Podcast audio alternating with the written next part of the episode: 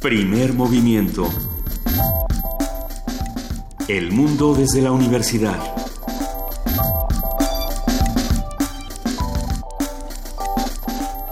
Muy buenos días, son las 7 de la mañana con 7 minutos, hoy es martes 18 de abril y estamos aquí en primer movimiento, querido Miguel Ángel Quemain, muy buenos días. Hola Luisa, buenos días, ¿cómo estás? Pues nosotros dos aquí estamos, nuestra querida jefa de información, Juana Inés, no está el día de, vacaciones. hoy. La vamos a extrañar mucho, pero le mandamos un inmenso abrazo y que sepa que la queremos. Además, siempre es como si estuviera aquí. Sí, allí ya no tuvo tiempo de despedirse y hoy fue la sorpresa de no está con nosotros. No estará con nosotros esta semana, pero no se preocupen, Juana Inés sí está con nosotros. De hecho, estás leyendo una noticia interesante por acá, Miguel Ángel. ¿Cuál? Pues no sé, te, la veo por bueno, aquí. Eh, artículo 19 hizo un informe en el que hace un balance de los periodistas que han caído víctimas de la represión y de los ataques del crimen organizado mm. y de y concluye que hay una eh, desatención por parte de las fiscalías, por parte de los organismos federales para perseguir y locales, estatales, para perseguir la, este, el asesinato de periodistas. Y uno de los métodos que ha hecho es desacreditar a periodistas que son asesinados o desaparecidos, que es el método involucrarlos con el crimen organizado. Este, la criminalización de las periodismo. sí, es, una, es un método muy usual entre nosotros entre en estos momentos, ¿no?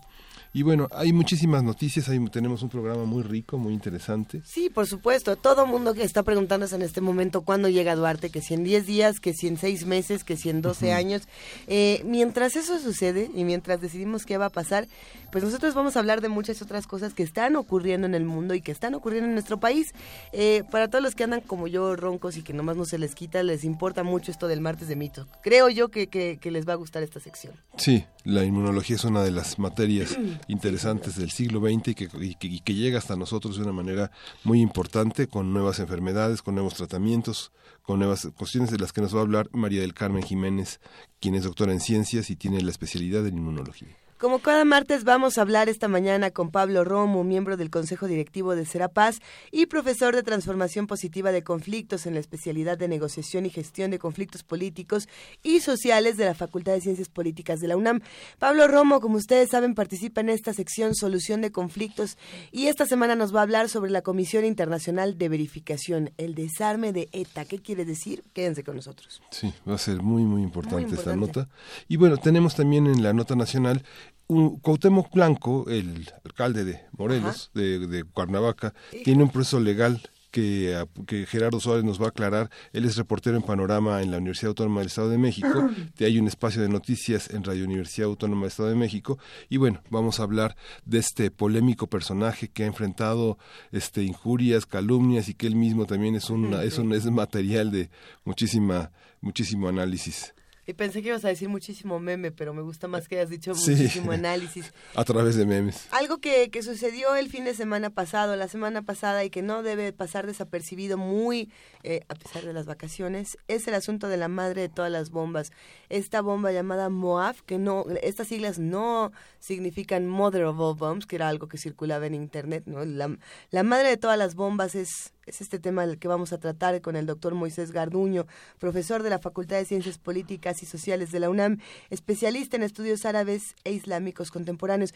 Todo un tema y, toda una situación, de, yo creo que de lo más compleja, pero vamos a ver hacia dónde va mutando. Sí, el arma, el, las armas en, en, lo masivo y las armas en lo pequeño, como ETA, ¿no? Así es. Armas y armas. Bueno, tenemos una mesa del día dedicada a revisar el tema de los derechos humanos. La universidad, eh, el director del programa universitario de derechos humanos, coordina un enorme despliegue de análisis, de presentación de ponencias en torno al ciclo de los derechos humanos hoy y tendremos a Luis de la Barrera Solórzano para hablar de este importante tema. Vamos a ver qué tal se pone todo este programa. Los invitamos a que se queden con nosotros de 7 a 10 de la mañana, antes precisamente de que vayamos a nuestra curaduría musical del día de hoy. Creo que es importante decir, Miguel Ángel, que el día de ayer precisamente estuvimos acompañando a nuestro querido amigo y familia, director de Radio UNAM, Benito Taibo, ya que pues falleció su madre Mari Carmen y nosotros nos, nos sumamos a todo el amor que, que se le ha profesado tanto en diferentes medios, redes sociales, como en espacios más privados. Sí, y agradecer agradecer toda la participación, la preocupación. Ayer no tuvimos, eh, falleció eh, después de que cerramos la edición de Primer Movimiento y bueno, no tuvimos oportunidad de eh, expresar esta tristeza enorme de una en una familia que es los padres de, de los Taibo, como que todo, que mucha gente conoce en medio de la literatura, del periodismo, figuras muy brillantes, este, importantes en la historia cultural de este país. Y bueno, pues eh, todos vamos a estar aquí apoyando, por supuesto, no solamente esta estación, sino esta familia que somos. Eh, Benito, te abrazamos, todo el programa te abraza y sabes que, que nos tienes para lo que necesites. Eh, nosotros, por lo pronto, ahora sí nos vamos a nuestra curaduría musical. Esta mañana vamos a hablar, si no me equivoco, con Gastón García Marinosi, quien ustedes saben que nos pone la mejor música de Latinoamérica. Querido Gastón, ¿cómo estás? Hola, muy buenos días. ¿Cómo están, queridos? Ya no estás ronco, ¿verdad? No, tengo una voz bastante extraña. nos gusta, nos gusta. me ha quedado. Trataré de aprovecharla para muchas cosas. Nos gusta, suena, suena como de cantante de blues, al mejor estilo de Tom Waits. Muchas gracias, eso es un gran piropo. Querido Gastón, ¿qué nos vas a poner el día de hoy? Lo único que, que un cantante de blues nunca estaría a las 7 de la mañana, ¿no? Bueno, sí, porque se la estaría amaneciendo. Es verdad, es verdad. Estaría por... por estaría por cantar la última. Bueno, antes de que te vayas a dormir, entonces, Gastón, ya que sigues despierto desde las desde las seis de la mañana del día anterior, cuéntanos. Así es. Así es. Bueno, miren, hoy hoy traje una música de, de Brasil para celebrar a una a una mujer que la semana pasada cumplió nada menos que 96 años y más o menos sigue en activo. Se trata de Dona Ivonne Lara, Dona Ivonne Lara que se considera la primera mujer zambista de Brasil, ¿no? Ella fue una enfermera, una asistente social durante muchos años, hasta que descubrió la pasión por la samba, por el samba, y fue allí cuando empezó a escribir letras, ¿no? Ya en la década del 70 ella se pudo dedicar exclusivamente a, a hacer música, y es una de las compositoras más importantes de, del país. Se la reconoce ya no solo como la primera mujer, sino como una de las más virtuosas y destacadas. Son muchísimos los artistas que han grabado sus, sus canciones y en la primera versión que traigo de las canciones que vamos a poner hoy es una de sus canciones más famosas que se llama Sueño Meu, Sueño Mío, que la hace ella ya sentada porque no puede caminar en un programa de televisión, junto a grandes artistas como Caetano Veloso, Seca Pagodinho, María Betania, Adriana Calcañoto y, y muchos más, ¿no? Así que eh, es un momento para oír un poco de, samba brasilera, de, bailar en el coche o sentaditos o, mientras desayunan. Esa es mi propuesta de hoy, es unas, un puñado de canciones de esta gran, gran artista que, repito su nombre por si no la conocen, Dona Ivoni Lara, como se le dice en Brasil, la primera dama de la samba. Así que, pues aquí, aquí les traigo esta propuesta. Venga, pues entonces arrancamos, si te parece bien, querido Gastón, con Sueño Mío. Me parece muy bien, Sueño Meu, que es Dona Ivone, junto a Caetano Veloso, Seca Pagodinho, María Betaña, Adriana Calcañoto y, muchos más. Una preciosa y conmovedora versión que grabaron hace muy poco, cuando la señora ya tenía 94 años. La semana pasada cumplió 96. Así que aquí la, la celebramos conociéndola y disfrutándola. Qué belleza, queridísimo Gastón, te mandamos un gran abrazo. Y, oye, pero antes de que te vayas, ¿podemos saber qué, qué otras nos vas a, regalar? Sí, sí, luego vamos a oír a... Perdón por, por la No te preocupes. Eh, vamos a oír otras canciones, la segunda se llama Tie, que también es una grabación en vivo junto a, a Paula Lima, una cantante muy, muy conocida de, de Brasil, esto lo grabó en el 2011. Y la otra es Acreditar, Creer, ¿no? Junto a Nilce Carballo. Estas versiones son grabadas en, vivo en shows muy populares en la televisión, que luego son eh, discos, DVDs, en Brasil hay esta costumbre de los grandes artistas se celebran constantemente en, la televisión y, y, luego es un mercado discográfico muy muy grande, ¿no? Sale el DVD, sale el disco. Estas son versiones que la señora ya muy mayor graba eh, con, con artistas jóvenes que quieren homenajearla todo el tiempo. Y ya sobre el final vamos a escuchar canciones, grabaciones de los años 80 y 90. Deus está castigando, Dios te está castigando. Es una canción que grabó hace mucho tiempo. Y Cansados de Felicidad, canción de felicidad. Así que vamos a oír cómo su voz también ha ido variando en estos últimos 30 años. Pero lo que le ha ido cambiando ha sido el, amor que le tiene el público brasileño. Venga, queridísimo Gastón, te mandamos un gran abrazo. Mejórate de tu garganta, por favor cantando blues esta mañana. Venga, desde Tom Waits, Caetano Veloso. Un, un, abrazo a todos. Muy bien. Un abrazote, hasta luego. Vámonos con música. Venga.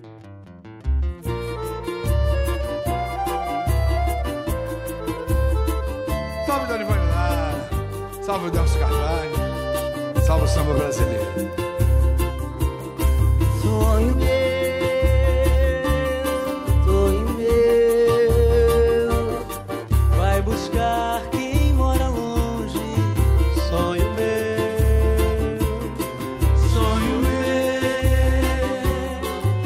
Zion.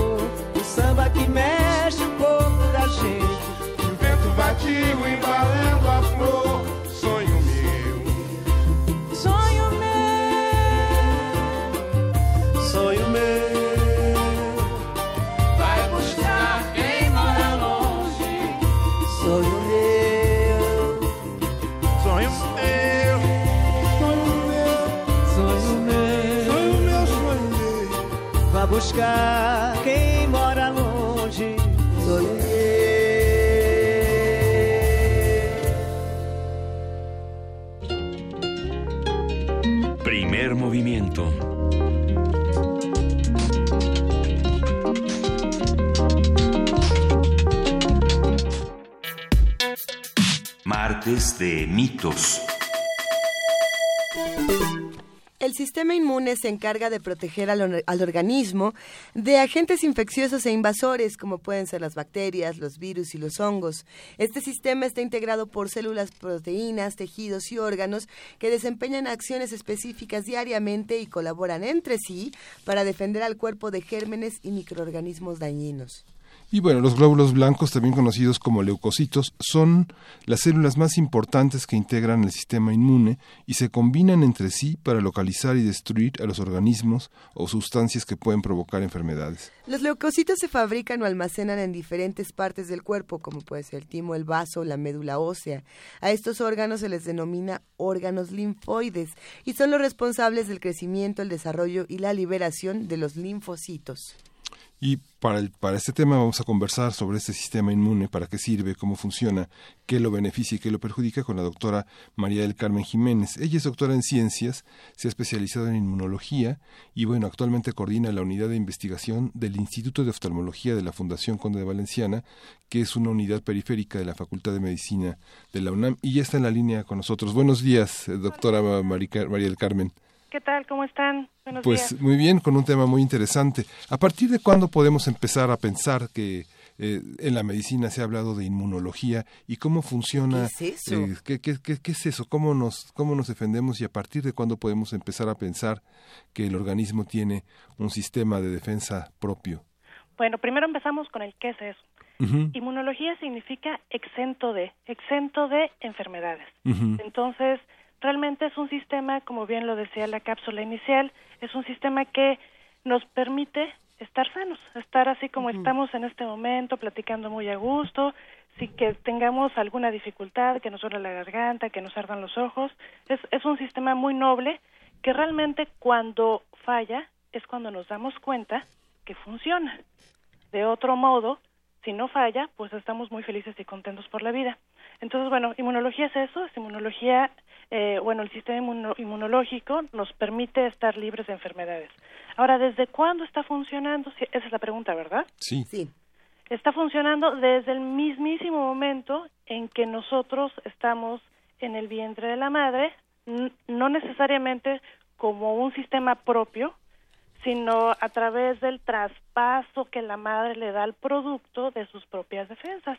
Por ejemplo, le, le transfiere eh, inmunoglobulinas, las cuales van a defender al producto de ciertas enfermedades con las cuales la madre estuvo en contacto. Ya una vez que nace, el producto tiene la posibilidad de desarrollar de manera específica sus defensas dependiendo a qué se enfrente a lo largo de la vida.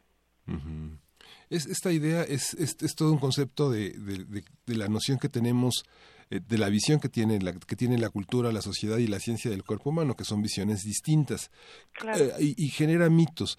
Eh, mucha gente piensa que se puede defender de, de, la enfermedad tomando vitamina C, otra corriendo, otra dejando de fumar, fumando menos, este, consumiendo algún tipo de, alimento. ¿Cómo, Suplemento alimenticio, además. Sí, bueno, aquí hay que hay que entender muchas cosas. por, por ejemplo, no es tan falso pero no es del todo cierto, que eh, en el caso de la vitamina C nos pueda defender de enfermedades. Hay que entender más bien la parte molecular de cómo podría la vitamina C ayudarnos a superar un, resfriado común. La vitamina C trabaja en, ciertas eh, proteínas, es muy específica la respuesta, favorece la hidroxilación de la lisina e hidroxilicina. ¿Quién sabe qué sea eso? Pero eso es lo que hace.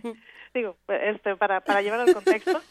Eh, eh, que genera que ciertas eh, moléculas del sistema inmune como el complemento funcionen de una manera más adecuada. Obviamente, tomándonos todos los limones y todas las naranjas y tomándonos este, muchos suplementos alimenticios que contengan vitamina C, pues no, no va a ser eso solamente capaz de mantener una, una, una respuesta para, para eh, buena, digamos, para eliminar eh, cierto virus.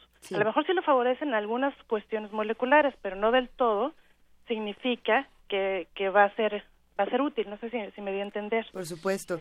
Eh, ahí hay algo interesante, María del Carmen, y es, eh, por ejemplo, los que nos escuchan y hacen comunidad con nosotros de inmediato comienzan a mandarnos algunos mensajes y entre ellos nos preguntan por las transfusiones sanguíneas, lo cual podríamos hablar del asunto, pero también podríamos preguntarnos en dónde es que, desde dónde podemos hablar del sistema inmunológico, pensando, por ejemplo, en, en la sangre, pensando en ciertos órganos, que era lo que mencionábamos al principio de, del programa, pensando en, en este asunto que nos dicen de, de, ciertos órganos que debemos cuidar para cuidar todos los demás, por ejemplo. Ok, bueno, realmente es un poco más complejo que lo que se explicó en, la, en la cápsula inicial. Definitivamente la parte central del sistema inmunológico sí se encuentra en los órganos que mencionaron. Por ejemplo, el timo y el vaso es ahí donde eh, el primero es un órgano linfático primario, el, el, segundo es un órgano linfático secundario, por, por, decir algo, son ejemplos. Es ahí donde tal vez en el timo se genera, en el vaso van y, a lo largo de la vida están montándose respuestas inmunológicas. Hay más, hay más órganos linfáticos. Está también la médula ósea, está también los tejidos linfoides asociados a mucosas. Esos son como el punto central donde nosotros tenemos almacenadas estas células. Los leucocitos, que bien dijeron, eh, se encuentran circulando en la sangre. Pero no solamente son esos. Por ejemplo, en piel y mucosas tenemos ciertas moléculas que son receptores que nos dicen o que le dicen al cuerpo, mira, aquí hay algo, ponte atento, actívate. Esos, esos sensores se, les llama eh, técnicamente eh, eh, receptores tipo TOL, por ejemplo, y, y, le dicen al cuerpo, mira, aquí hay algo, está llegando, actívate, préndete y, y, y, actúa contra él. Entonces, no solamente se encuentran en la sangre, como bien lo dijimos, sino también en todas nuestras células existe la capacidad de reconocer eso que llega y montar una respuesta de aviso para que se genere posteriormente una respuesta inmunológica. Esta, sí, sí, doctora. Y bueno, eso es esto para, para, para que se entienda. Eh, estamos en contacto todos, eh, lo que estamos respirando, pues hay bacterias, el, el, eh, las mucosas que, que cubren eh, los, eh, el, el, ojo, la conjuntiva, la, la, la, la boca, pues estamos en contacto siempre con, con, con, este tipo de bacterias y, y pues si todo funciona adecuadamente, no nos damos cuenta que están ahí, ¿no? Entonces, bueno, esa es, esa es la, la intención de explicarles que no solamente es en sangre, sino también todas nuestras células del, eh, del cuerpo tienen la capacidad de, de darse cuenta que existen estos microorganismos. Mucha gente que nos está escuchando va, va en este momento rumbo a la escuela con sus niños y eh, la, la, fiebre es una de las manifestaciones oh, más importantes de, la, de, este, de estos eh, defensores del cuerpo. ¿Cómo, cómo, ¿Cómo entender la fiebre? Muchos pediatras piensan que hay que esperar que hay que esperar este, a que se desarrolle en el caso de la febrícula. ¿Hasta dónde esperar con la fiebre? ¿Cómo funciona en los bebés? ¿Cómo funciona en los ancianos? ¿Cómo funcionan en distintos momentos de la vida estas manifestaciones de defensa del cuerpo? Bueno, en general la fiebre exactamente es un sistema de defensa. es producida por productos de secreción de las células cuando están en contacto, ya sea con bacterias o con virus. Justo a través de estos sensores que les mencionaba yo, se detecta el, el microorganismo, la célula se activa y produce unas sustancias que se llaman citocinas que al final van a actuar en los sensores de temperatura del cuerpo a, nivel central e incrementan la temperatura. Ahora, ¿para qué se incrementa? Muchas enzimas, muchas eh, actividades propias del, del cuerpo humano funcionan mejor a una temperatura un poco más elevada y eso hace que mejore eh, pues esa defensa contra este microorganismo. Ahora, ¿cuándo esperar? Bueno, ya eso es eh, idiosincrático de cada de cada de cada persona, porque hay, hay niños que son muy sensibles a, a la fiebre y pueden llegar a, a, convulsionar. Entonces, bueno, eso ya dependerá de cada paciente en particular y de cada, de cada eh, decisión que tome un médico sobre cada paciente conociendo su historia para saber cuándo intervenir. Pero en efecto, este, pues ya temperaturas eh, 39-40 pueden ser riesgosas para, para algunos individuos. Otra, otra cosa que nos están escribiendo, por supuesto, aquí por mensaje, son estas enfermedades que, que hablan directamente del sistema inmunológico y por aquí nos mencionan, por supuesto, el virus de inmunodeficiencia y, y otros padecimientos. Eh, ¿Por qué hay enfermedades que atacan directamente al sistema inmunológico? O más bien, ¿las hay? Sí, claro, hay, hay varias enfermedades. El, caso clarísimo y el ejemplo es justamente el que acaba de mencionar, el virus VIH. Eh, este este virus es, eh, sabe evadir la respuesta inmunológica porque a quien afecta es justamente a los linfocitos que dirigen la respuesta inmunológica. Entonces, como una respuesta normal del individuo, existen otros linfocitos, que son los llamados linfocitos CD8 citotóxicos, que matan a las células infectadas y al matar a las células infectadas matan a los propios linfocitos que pudieran favorecer una respuesta inmunológica adecuada. Entonces, bueno, el VIH es uno, pero hay otras enfermedades, por ejemplo, eh, la enfermedad de eh, Epstein-Barr es lo que se conoce entre la entre la entre la gente como la enfermedad del beso, mononucleosis infecciosa. Ese también puede afectar el sistema inmunológico. Y bueno, hay varios. Eh, el, el, la situación con estas enfermedades es que paulatinamente van afectando células que combaten normalmente el eh, virus o, bacterias y entonces las complicaciones que vemos es justamente por la ausencia de la función. ¿Esa mononucleosis infecciosa es muy extendida? Sí, yo creo que el sin exagerar, el 90-95% de las personas tienen anticuerpos este, contra una nucleosis infecciosa. Es tan extendida como, como el herpes, el, fueguito de la boca. Pero bueno, mucha gente pues ni siquiera se da cuenta de, de, de, que la tuvo. No es muy específica, a menos de que previamente su sistema inmunológico tuviera una, una pues una falla, este, no sé, por desnutrición, por diabetes o, o, por algo, por algo previamente que lo está afectando, y entonces, pues ya las manifestaciones se complican. ¿Cuáles son los, los síntomas y los signos de la mononucleosis infecciosa? Es muy generales, es eh, dolor de garganta, es eh, eh, fiebre, ya casos más más severos, pues a lo mejor hay un agrandamiento del hígado, que es lo que les digo, un incremento en la función del vaso, entonces, bueno, muchas veces no ni siquiera nos damos cuenta que nos hemos enfermado. ¿Y por qué no nos damos cuenta que nos hemos enfermado? Porque actúa eficientemente nuestro sistema inmunológico para controlar esas infecciones. Hay, hay algunas personas que piensan que es bueno enfermarse para que el sistema inmunológico se fortalezca. Eh, es algo que escuchamos constantemente y que puede o no ser un mito. ¿no? Eso, eso. Hay, de hecho, hay muchos mitos alrededor del sistema inmunológico que son de lo más interesantes. Están los que dicen que, que no es bueno vacunarse porque las vacunas lo que están haciendo es atentar contra nuestro sistema inmunológico. Ese sería uno de, de los mitos. Hay otros, eh, los que por supuesto defienden las vacunas, los que defienden el uso de antibióticos eh, automedicados, en fin, eh, todos estos mitos, ¿cómo podemos irlos diseccionando, querida María del Carmen?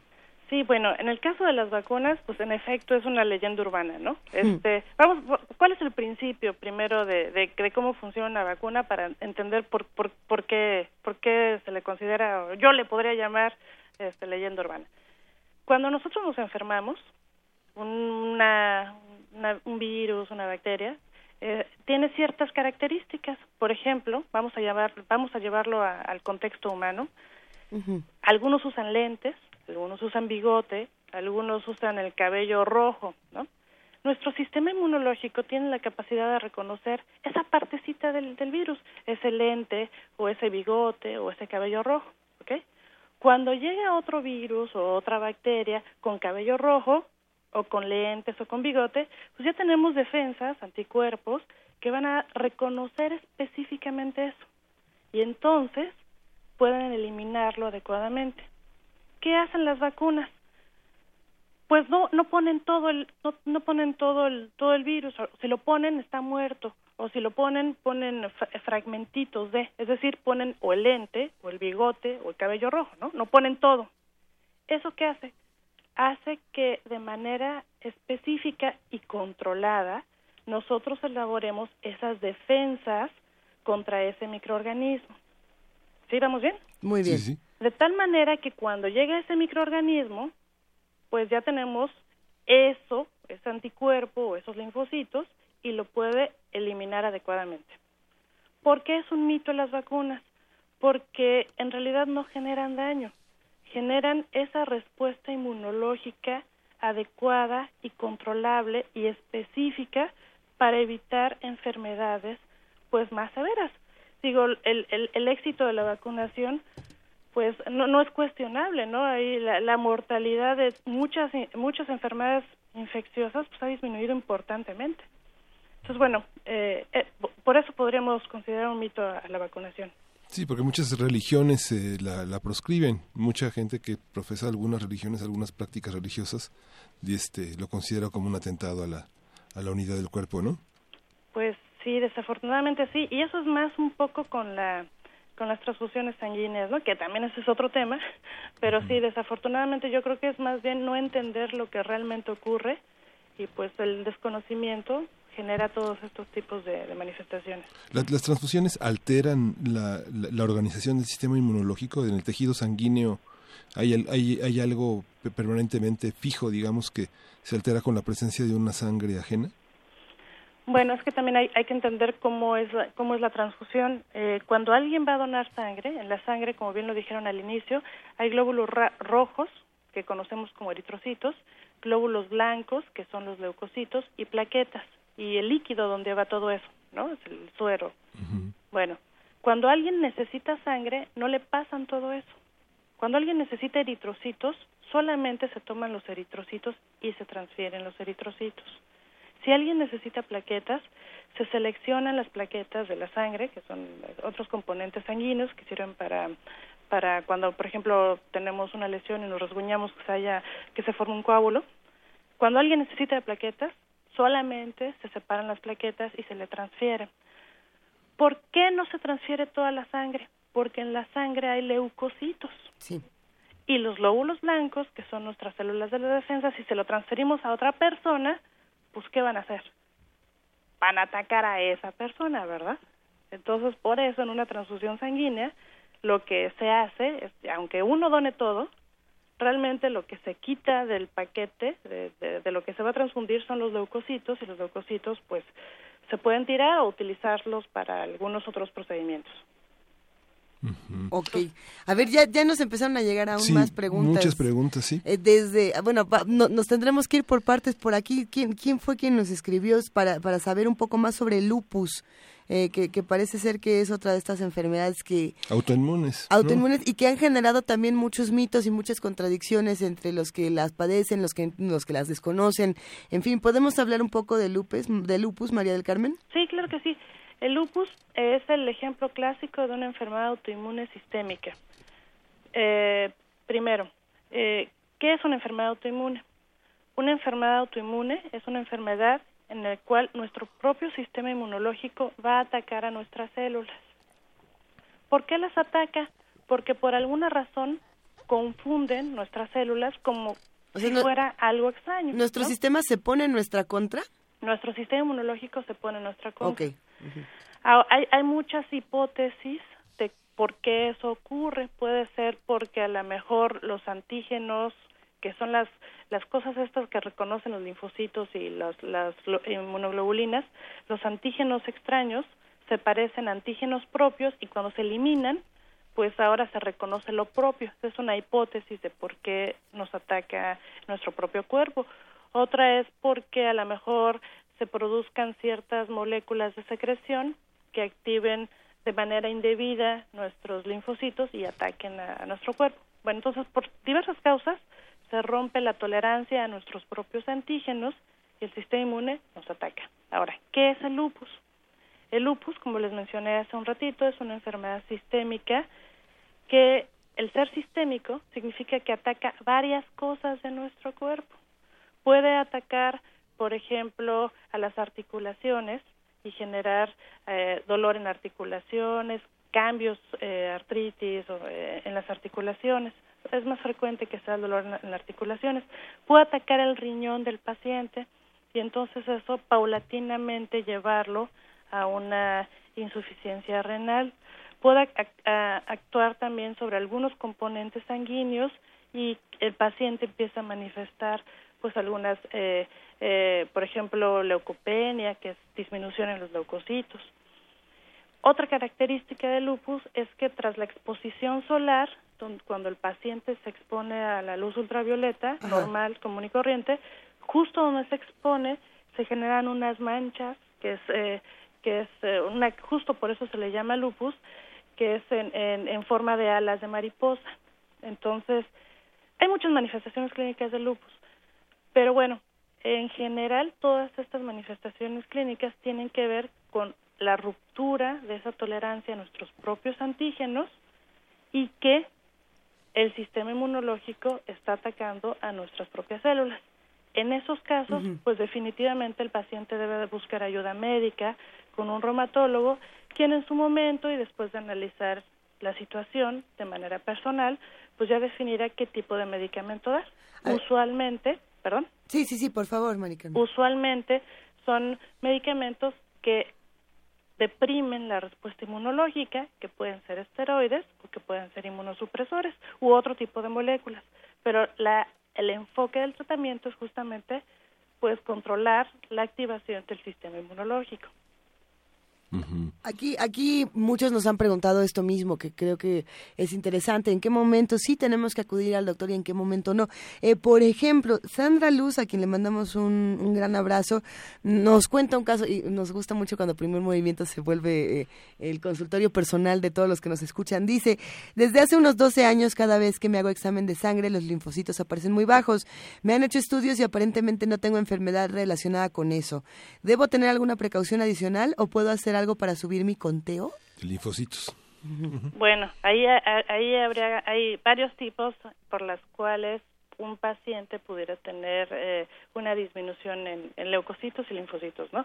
Desde, desde enfermedades que afectan directamente a las células inmunológicas, que por lo que entiendo ella ya descartó eso, otro tipo de enfermedades que afectan la producción de los linfocitos, eso no sé si ya lo haya descartado, y de manera constitucional, es decir, hay personas que a lo mejor siempre tienen conteos bajos y que no tienen ninguna manifestación anómala. Habría que definir en su caso eh, cuál es, ¿no? En qué se encuentra. Por eso es difícil en este momento dar, dar, dar la contestación. Si puede o no subir algo, pues, este, pues no, no, no hay, no hay un suplemento alimenticio que te diga te voy a subir los linfocitos. Actualmente no existe. aunque, aunque, aunque nos digan que sí existen, ¿no? Sí, claro, no. Sí, es un mito. Exacto. Forma parte de eso. Doctora María del Carmen Jiménez, una última pregunta. Eh, la, parte somática, eh, ¿qué tanto influye en la depresión del sistema inmunológico? ¿Hay una relación cierta para un investigador como, como usted, especializado en este tema? ¿Cómo, cómo valorar la parte somática, la parte del ánimo, del psiquismo? muy importante y desafortunadamente no todos nuestros colegas lo entienden. A ver, Ahí hay, hay, hay muchos artículos, mucha, mucha información al respecto, ya mucho más reciente, en donde el ánimo, en efecto, afecta la respuesta inmunológica. Se lo voy a poner al revés para, para, para que nos entendamos. Un paciente con cáncer se deprime. Se ha demostrado que la depresión, en otro, en otro, en otro ejemplo, se ha demostrado que la depresión puede afectar el sistema inmunológico con lo que la gente conoce como se le bajaron las defensas, ¿no? Bueno, ¿por qué ocurre esto? Realmente ya hay toda una, una, uh, una descripción molecular de estos mecanismos en donde la gente deprimida puede tener una mayor producción de moléculas que se llaman eh, citocinas proinflamatorias y estas citocinas proinflamatorias afectar también eh, donde se producen estas estas eh, neurotransmisión neurotransmisores de la felicidad que es la serotonina y deprimirse la producción de serotonina. Entonces es un círculo los voy a decir con otras palabras. Si está deprimido produce sustancias que aún más generan depresión por falta en la producción de lo que genera eh, la, felicidad eso qué quiere decir que si vamos al ejemplo del cáncer, una, una persona con cáncer se deprime, es posible que altere también su respuesta inmunológica y su respuesta inmunológica, a su vez, pues sea menos eficiente para pelear contra esas células que ahora están eh, eh, activándose. Entonces, realmente manejar el contexto de, de ánimo en un paciente siempre es muy importante porque sí, de alguna manera, se puede ver afectada la respuesta inmunológica, Falta muchísimo más información al respecto, pero sí definitivamente ya hay evidencia para decir que el sistema inmune se ve afectado por las emociones y viceversa. Todo un tema este de la inmunología, María del Carmen Jiménez. Eh, ¿Dónde podemos encontrar un poco más y dónde podemos acudir si tenemos más dudas? Bueno, eh, depende, ¿no? Depende este el, el, el, eh, el nivel al, al, cual ustedes puedan puedan este profundizar, sin que suene comercial, les voy a, les voy a recomendar un libro. Este es un libro que, que participé como editora, que se llama Inmunología Molecular, Celular y Transnacional. Y en este libro eh, participaron prácticamente eh, todos los investigadores eh, que tienen una línea de investigación en inmunología a nivel nacional, y algunos extranjeros argentinos, por ejemplo, y que en ese libro han podido explicar más a fondo muchos de los temas que les acabo de comentar. Claro, es un libro que está ya enfocado para, para, el, para el área de la salud. Eh, yo creo que falta mucha más información para la gente común, eh, blogs, eh, pues digamos serios para, para hacer esta difusión de, de, de, artículos eh, enfocados o aplicados. ¿Nos repite el título del libro, por favor, para ponerlo en redes sociales? Inmunología. Inmunología molecular, celular y translacional. Molecular, celular. Y translacional. ¿Y transracional? Translacional, sí. Ajá. ¿Y quién lo editó? lo, editó el doctor Lenin Pavón, Ajá. María Eugenia Garcés y su servidora. Excelente. Pues te agradecemos muchísimo, María del Carmen Jiménez, doctora en ciencias con especialidad en inmunología. Ha sido eh, verdaderamente, perdón, nada más, ahí está mi sistema inmunológico. Exactamente. Habrá que echarnos todos un ojo y revisar cómo le vamos a hacer. Te mandamos un gran abrazo y de verdad mil gracias por esta conversación. No, pues al contrario, muchas gracias por la invitación, un gusto. Gracias, hasta luego. Nos vemos, hasta luego. Primer movimiento.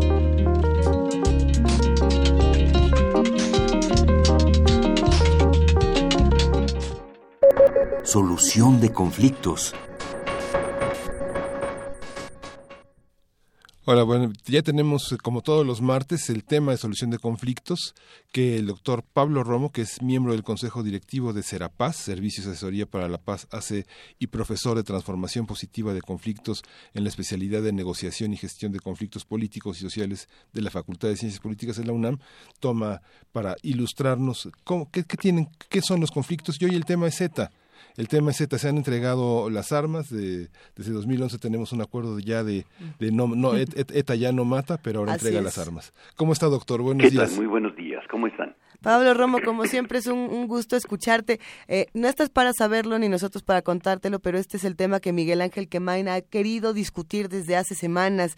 Y, mira qué bien. Y bueno, pues, pues vamos entrándole. Pues qué suerte. Mira, yo creo que nuestro auditorio y ustedes pues estarán muy interesados en eh, primero eh, responder a la pregunta, ¿puede la sociedad civil ser parte de un proceso de paz eh, a gran escala? La respuesta pues está justamente en la Comisión Internacional de Verificación, quien ha acompañado desde que se lanza la propuesta de ETA de desarmarse de del alto al fuego y de generar un proceso de desarme, se genera esta comisión. Es una comisión internacional de gente muy diversa que, que se reúnen en torno al problema de la paz. La paz eh, se construye, se genera a través de pequeños acuerdos y pequeños pasos y a pesar de que es muy difícil el, este el conflicto de la ETA ha dejado muchas heridas, la violencia ha generado muchas tensiones y hay quienes no están dispuestos a dialogar como el propio gobierno español este conjunto de eh, ciudadanos eh, internacionales eh, interesados en construcción de paz se lanzan a partir de una serie de consultas que van generando con políticos locales para empezar a hacer un proceso de contacto. Primero se genera un grupo internacional de contacto que va buscando la manera de pues de, que no haya represalias eh, eh, y que puedan tener una salida más o menos digna, sobre todo la parte de ETA. Este es, digamos, el proceso en el que eh, se, se, se genera a partir del 2011. Y yo creo que para el auditorio es muy reconfortante escuchar que sí es posible y que sí lo logran. Y que hace un par de semanas justamente lograron este grupo civil con una autoridad moral impecable de diferentes partes del mundo, de la India, de Sudáfrica, de Irlanda del Norte, de, en fin, gente que, está, que ha trabajado en, eh, temas complejos de policíacos o de paz y y que finalmente se reúnen para encontrar esta salida. Lograron ser el canal por el cual este movimiento clandestino, este movimiento armado, se desarmara totalmente. Yo creo que este es un gran eh, símbolo y es un gran paso de algo que nosotros conocimos desde hace muchos años y que seguramente Miguel Ángel y todos nosotros pues hemos eh, seguido con preocupación, con cierta tensión y por, qué las bombas. Y ahora lo vemos desarmado. Desarmado, pero bueno, el grupo no se ha disuelto, por así decirlo. No, no se ha disuelto y yo creo que seguirá eh, de alguna manera este, conformando una red política. acuérdense que la guerra es diga, para algunos una expresión última o extrema de la política, ¿no? Y cuando no hay cauces eh, adecuados, institucionales, para procesar políticamente un conflicto, entonces se generan tensiones con, violencia y guerra, ¿no? Y hay quienes consideran que es indispensable este generar una guerra o violencia para poder encauzar nuevamente los procesos políticos. Y, yo creo que lo estamos viendo pues, en, el, en este caso de la ETA de una manera muy clara. Y, si bien hay un gran eh, silencio por parte de los partidos políticos tradicionales de, el, de España, el PP y el PSOE particularmente, los eh, partidos eh, locales en el País Vasco han reconocido esta comisión para que participen y generen puentes, empiecen a construir puentes, no solamente con, digamos, con la ETA, sino con la sociedad civil en su conjunto, sindicatos, universidades, iglesias, para que eh, la transición y el rencor se transforme en una posibilidad de discusión. Algunos, algunos criticaron la postura de, de Podemos por ejemplo. Este no, no, estoy muy segura qué, qué es lo que habrá pasado ahí o si más bien es una crítica a Podemos porque cada día es, es digno de criticar a Podemos dependiendo de quién de quién sea, pero bueno. Claro, claro, bueno, hay que aprovechar eh, para eh, criticar las posturas sobre todo que van generando puentes. Y exaltar el rencor como lo hace Trump de alguna manera es de, es un cauce muy fácil, muy accesible, sobre todo para los políticos. Y la construcción de la paz requiere tener eh, em, filigranas de, de, diálogos, filigranas de para poder eh, es, más suavecito, son los detallitos y creo que esto es mucho menos vendible, por supuesto. Pero este, yo creo que eh, digamos para la conclusión de nuestro tema de hoy, sí es posible construir la paz, sí es posible que nosotros como sociedad civil, y no necesariamente los grandes políticos, sino la sociedad civil organizada, pueda ir generando procesos de reconstrucción del tejido social y ayudar y auxiliar a que las expresiones de violencia se conviertan o se encaucen en expresiones políticas y en expresiones sociales de nueva convivencia que esto es lo que necesitaba ETA y seguramente muchos en el entorno de ETA y en el País Vasco. Algunos aquí nos están preguntando eh, cómo todo esto se, se manifiesta. Eh, vaya a ver, eh, vamos, a tratar de, resumir estos mensajes que, que me acaban de llegar. El asunto es si debemos o no debemos perdonar las acciones de ETA. Claro. Básicamente. Ahí está la, la cuestión eh, fundamental de la pregunta del perdón y el olvido. Yo creo que en este la justicia transicional, que es digamos una de las últimas expresiones de justicia que se han ido desarrollando a partir de procesos como por ejemplo Ruanda, Yugoslavia, eh, en donde necesitamos eh, eh, primero generar la posibilidad de, de construir una estructura institucional que nos incluya a todos. Y los que participan en las masacres, por ejemplo, en Ruanda, se, eh, se juzgan a través de procesos muy comunitarios, muy locales, a veces muy vengativos y muy revanchistas. Este, y, eh, como decía Javier Sicilia en alguna ocasión, los eh, los que los perpetradores de, crímenes odiosos también son víctimas. ¿Cómo recuperar ese rostro sin eh, poner en juego eh, o poner de lado la necesidad de la justicia real? Y este es un arte que necesitamos nosotros este, trabajar.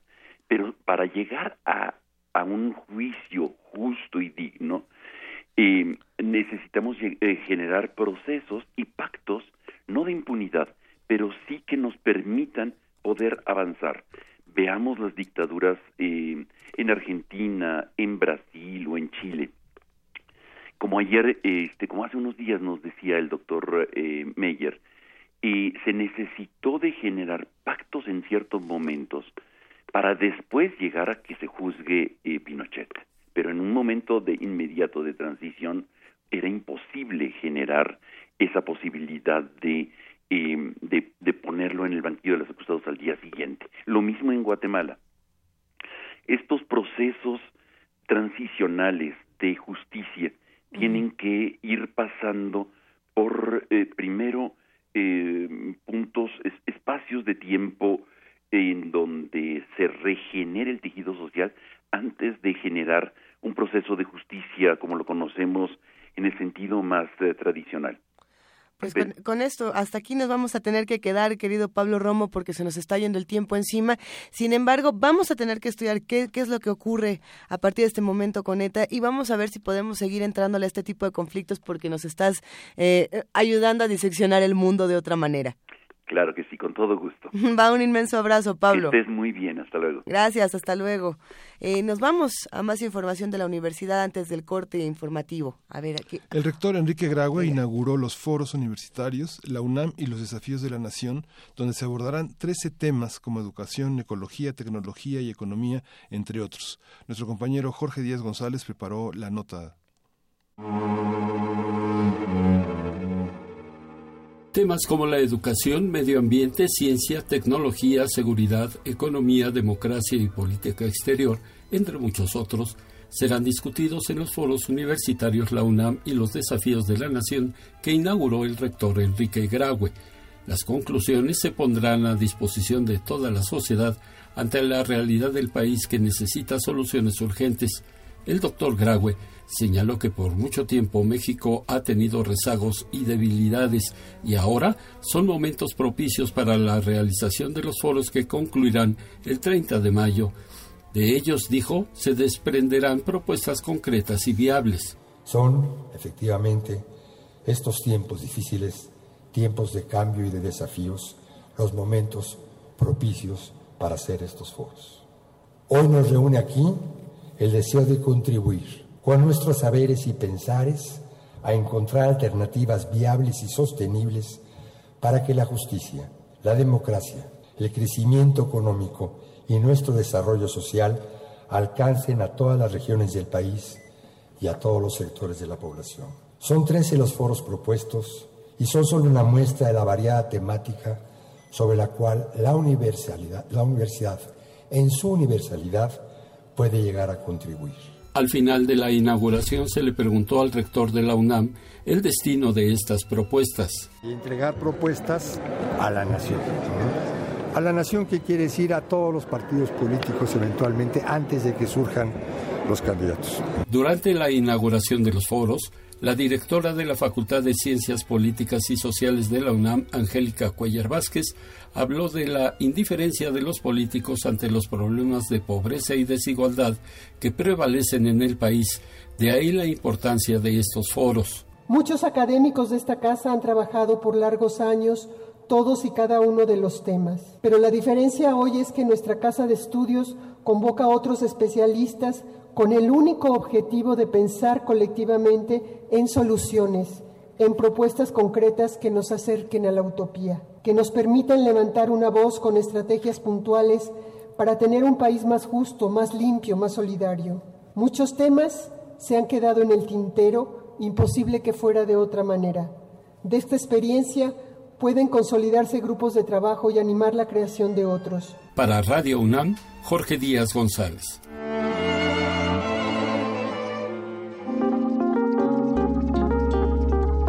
Primer movimiento. Hacemos comunidad.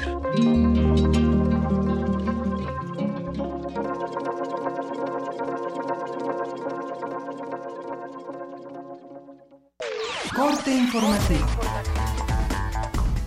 La UNAM. El rector de la UNAM, Enrique Graue, y el director general del Instituto Mexicano del Seguro Social, Miquel Arriola, firmaron el convenio para la regularización del predio donde se encuentra sentado el plantel número 9 de la Escuela Nacional Preparatoria Pedro de Alba, ubicado a un costado del Hospital Magdalena de las Salinas. Nosotros nos interesaba tener regularizado la propiedad del predio y al Instituto Mexicano del Seguro Social, con gran generosidad, le interesaba que así fuese. Fueron décadas de trámites el Consejo Técnico del Instituto Mexicano del Seguro Social aceptó que esto fuese así. En esta sesión, en este momento estamos finalmente celebrando esto, la regularización de la legalidad en nuestras instituciones. Muchísimas gracias, Miquel, maestro Rola, por este momento y por, esta, por este empeño que finalmente concluye. Nacional. Andrés Manuel López Obrador, presidente de Morena, anticipó que el exgobernador de Veracruz, Javier Duarte, declarará en su contra, pero aseguró que es falso. Tomaron la decisión de detener en estos momentos a Duarte para buscar enlodar a Morena. Hay que tener en cuenta que Yunes Linares, gobernador también corrupto de Veracruz, llegó a declarar de que nosotros protegíamos a Duarte porque Duarte le daba dinero a Morena, incluso que me daba dinero a mí. Nada ha podido probar, porque desde luego que no es cierto, pero eh, aplica la máxima de Lampa de la política, según la cual la calumnia cuando no mancha tizna. Dirigentes del PRI, PAN y PRD pidieron a las autoridades federales investigar la red de complicidad que tejió Javier Duarte, en donde se presume están involucrados sus familiares. En tanto, los coordinadores del PAN y PRD en el Senado, Fernando Herrera y Dolores Padierna, respectivamente, acusaron una posible negociación del gobierno con Javier Duarte para lograr su entrega a cambio de liberar de cargos a su esposa Karime Macías y otros familiares. El gobernador de Veracruz, Miguel Ángel Yunes, señaló que ahora buscará la detención del exgobernador Fidel Herrera. Señaló que hay denuncias no solo por desvío de recursos, sino por vínculos con la delincuencia organizada. Josefina Vázquez Mota, candidata del PAN a la gubernatura del Estado de México, dijo que Andrés Manuel López Obrador y Alfredo del Mazo deben explicar su relación con Duarte. Que respondan los cómplices de Duarte. ¿Por qué lo dejaron que se fugara? ¿Y qué fue lo que obtuvieron con esa complicidad? Que responda López Obrador por el dinero que Duarte le daba en Veracruz y que diga por qué lo defiende hoy. Al respecto, Alfredo del Mazo, candidato del PRI, rechazó que haya tenido una relación de amistad con Javier Duarte. Cuando yo fui director general de Banobras, mi función era parte dar créditos para financiar las grandes obras de infraestructura y por otro lado darle crédito a los estados y a los municipios, lo cual me lleva a trabajar con todos los gobernadores del país. Seguramente en una de esas fotos fue en algún evento que tuvimos con los alcaldes, con los alcaldes de Veracruz, aquí preciso, porque les dimos financiamiento a los municipios de Veracruz. Por su parte, Delfina Gómez, candidata de Morena, advirtió que en caso de ganar las elecciones, las administraciones de Arturo Montiel, Enrique Peña Nieto y Erubiel Ávila serán auditadas. Solo basta ver las irregularidades con las que fueron construidas las carreteras del grupo IGA, sin olvidar también todo lo que hicieron con OHL. Eso debe ser revisado a conciencia y los abusos deberán de ser castigados. Ya es hora de regresarles a la ciudadanía esa dignidad y ese derecho a saber la verdad. Mientras tanto, Juan Cepeda, banderado perredista, garantizó más transporte público en la entidad. Que va a ser prioridad para este gobierno, porque insisto, vamos a ganar el gobierno del Estado de México, el tema de la movilidad. Con muchas acciones, particularmente transporte público, lo debemos de hacer más eficiente, más seguro y por supuesto que más económico. La organización Artículo 19 aseguró que la impunidad que encubre a quienes violentan a periodistas en México obedece a un patrón de conducta de las autoridades. Esto debido a que las fiscalías y procuradurías desacreditan a las víctimas, desligan los móviles del crimen de su actividad periodística y protejan a los políticos involucrados. Internacional. La justicia federal de Estados Unidos impuso una multa de 2.600 millones de dólares a la empresa Odebrecht por los casos de sobornos para lograr contratos de obra pública. Es la penalización más alta de la historia del país por un caso extranjero de sobornos. Christine Lagarde, directora del Fondo Monetario Internacional, aseguró que hay una distancia enorme entre la retórica proteccionista electoral y los pasos reales que ha dado Donald Trump, ya como presidente de Estados Unidos. En entrevista con el diario El País, agregó que si el proteccionismo se materializa tendrá un impacto en el crecimiento, la productividad, la innovación y la inversión. Un día como hoy. En 1955 murió el físico alemán Albert Einstein, considerado como el científico más conocido y popular del siglo XX. En 1905 publicó su teoría de la relatividad especial. Sus trabajos centraron algunas de las bases de la física estadística y de la mecánica cuántica. Hasta aquí el corte, en una hora más información. Escuchas XEUN Radio UNAM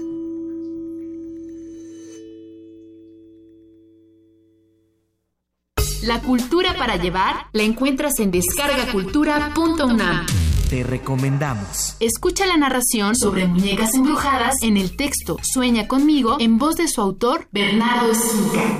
Las muñecas caminaban, algunas incluso movían los ojos, y hay quienes afirman que esa es la razón por la que estos juguetes antiguos dan la impresión de que nos siguen con la mirada. Visita www.descargacultura.unam.mx. Ballets de todos los tiempos. Música medieval, barroca, moderna. Los sonidos que hacen mover al cuerpo en un solo programa. Diáspora de la danza, lunes a viernes a las 6.40 de la mañana y su retransmisión a las 3 de la tarde. Por el 96.1 de FM. Radio UNAM.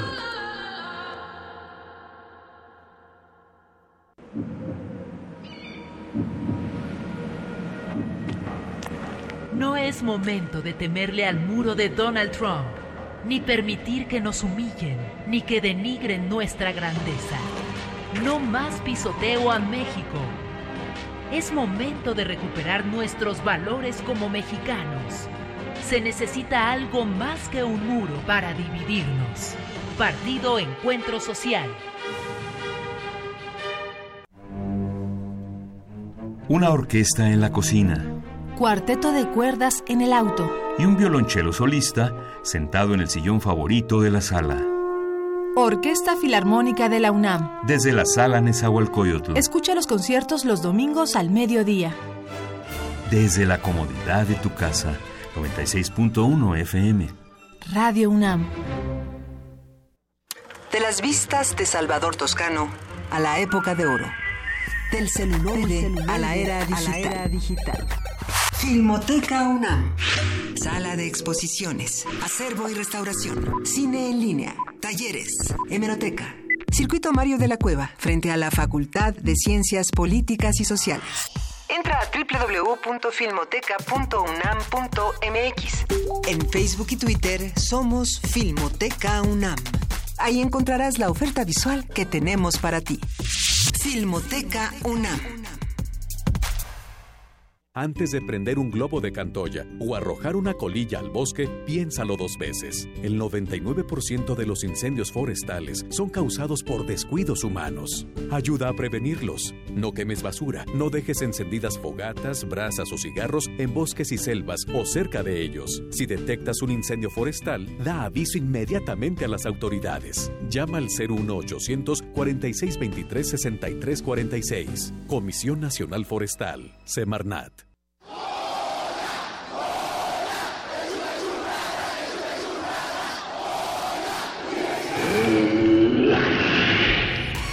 ¿Te identificaste? Identifícate con Fundación UNAM y ayuda a becar a miles de alumnos universitarios. Súmate 5340-0904 o en www.funam.mx. Contigo hacemos posible lo imposible. La creencia dicta que cualquier conjuro o maldición ejecutado después del atardecer aumenta su fuerza conforme se acerca a la medianoche. Para aumentar su sonido, Carpe Noctem. Sintonízalo ahora los viernes a las 0 horas por el 96.1 de FM. La noche es la mitad de la vida y es la mejor mitad. Radio 1.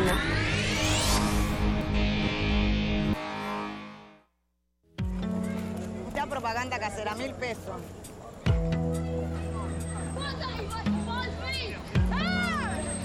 of your country. Accordingly, no importa de dónde eres, qué idioma hablas, ni cuál es tu color de piel.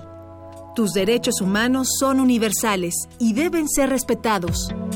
Conoce cuáles son y cómo protegerlos en un programa de análisis y reflexión sobre este tema con Diego Guerrero. Derecho a debate. En la cultura de la legalidad participamos todos. Te invitamos a una mesa de discusión con estudiantes universitarios y especialistas todos los lunes a las 10.05 de la mañana. Por el 96.1 FM. Radio UNAM.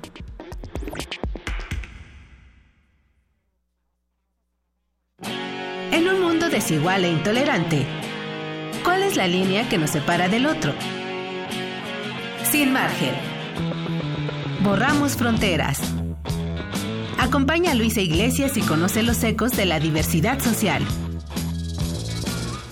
Todos los jueves a las 12 del día por el 96.1 de FM. Radio UNAM. Búscanos en redes sociales, en Facebook como Primer Movimiento UNAM y en Twitter como P Movimiento o escríbenos un correo a primermovimientounam@gmail.com.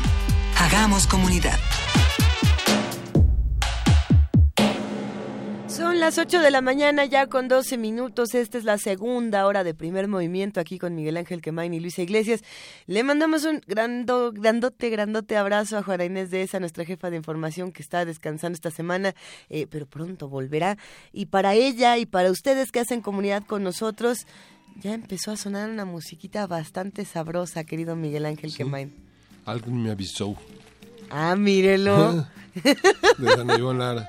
Qué bueno que no me haces decirlo a mí porque me hubiera salido. A ver, ¿cómo era?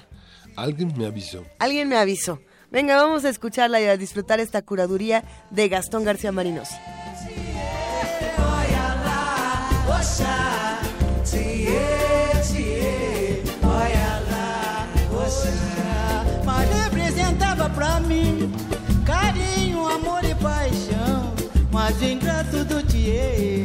desprezou meu coração, te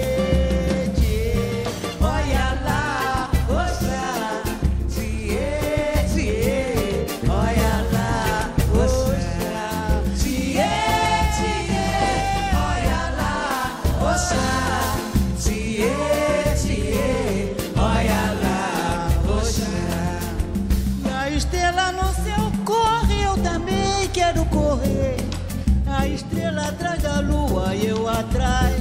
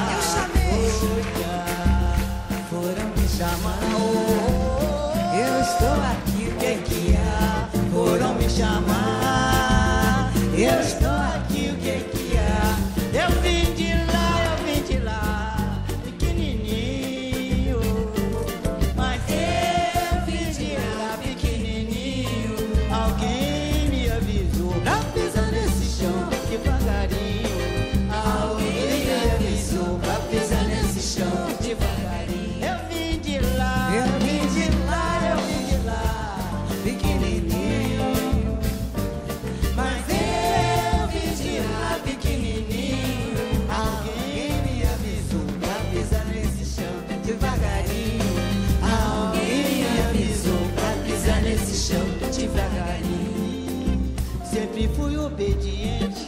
Mãe, não pude resistir. Foi numa roda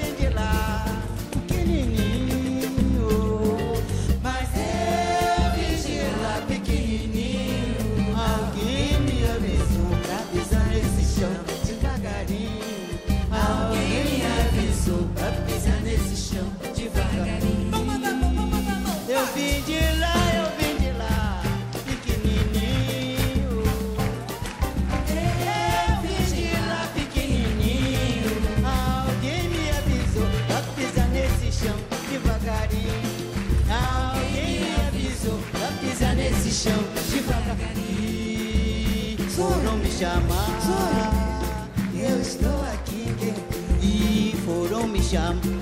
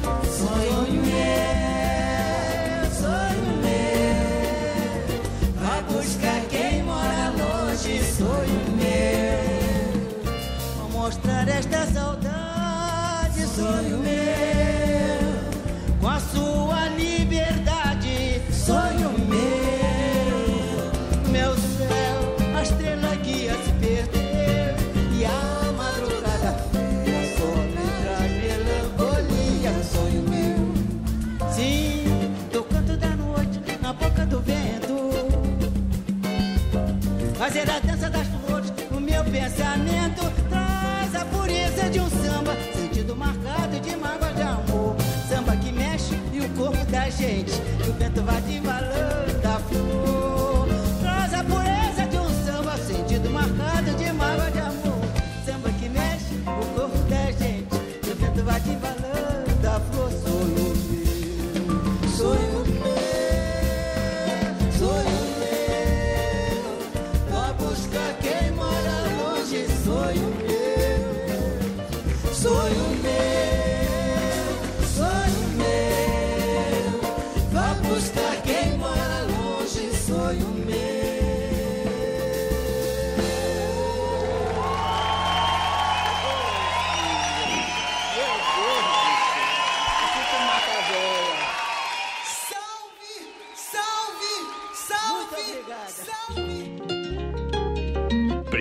movimiento.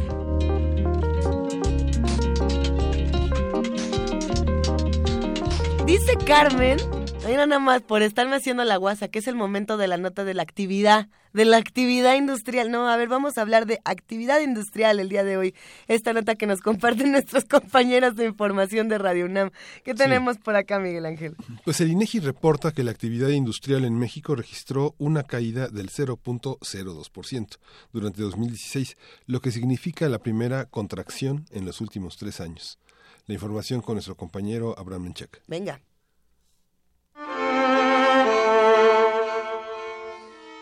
El Instituto Nacional de Estadística y Geografía, INEGI, reveló que la actividad industrial en el país cayó 0.02% a tasa anual durante 2016, lo que significó la primera contracción en los últimos tres años. Los estados con mayor caída en la actividad industrial fueron Zacatecas, Tamaulipas y Durango, mientras que las entidades que más crecieron fueron Sonora, Estado de México, Yucatán, Aguascalientes y Morelos. Para el doctor José Nabor Cruz, académico del Instituto de Investigaciones Económicas del UNAM, la incertidumbre durante las elecciones presidenciales en Estados Unidos impactaron de manera negativa el sector industrial. Se debe fundamentalmente a el detenimiento de las decisiones de inversión que se hayan tomado por parte de los empresarios del sector industrial en nuestro país. ¿En qué sentido? Básicamente el sector industrial en nuestro país se mantiene vigente por la industria manufacturera, la industria automotriz, la industria aeronáutica y la maquiladora ensambladora. Un gran porcentaje del volumen de comercio industrial que tiene nuestro país es hacia Estados Unidos. Entonces, desafortunadamente, la coyuntura de octubre y noviembre hacia la fecha del último trimestre de 2016 y el primer trimestre de 2017, pues ha sido sobre una cierta volatilidad. El investigador indicó que la renegociación del Tratado de Libre Comercio de América del Norte será otro factor que influirá en la actividad industrial. Oficialmente se espera que hacia mediados de este año se empiece la renegociación y eso va a ser un factor crucial que en el caso específico del sector industrial pueda decirnos si va a haber una recuperación y una expansión de este sector en este año o desafortunadamente haya una caída y una contracción. Pero eso va a depender indudablemente, insisto, de las decisiones de nuevas inversiones de este sector industrial se tomen a partir de la coyuntura de la renegociación del Tratado de Libre Comercio. La actividad industrial se divide en manufactura, minería, construcción y generación, transmisión y distribución de energía eléctrica, suministro de agua y de gas por ductos al consumidor final. Para Radio UNAM, Abraham Menchaca.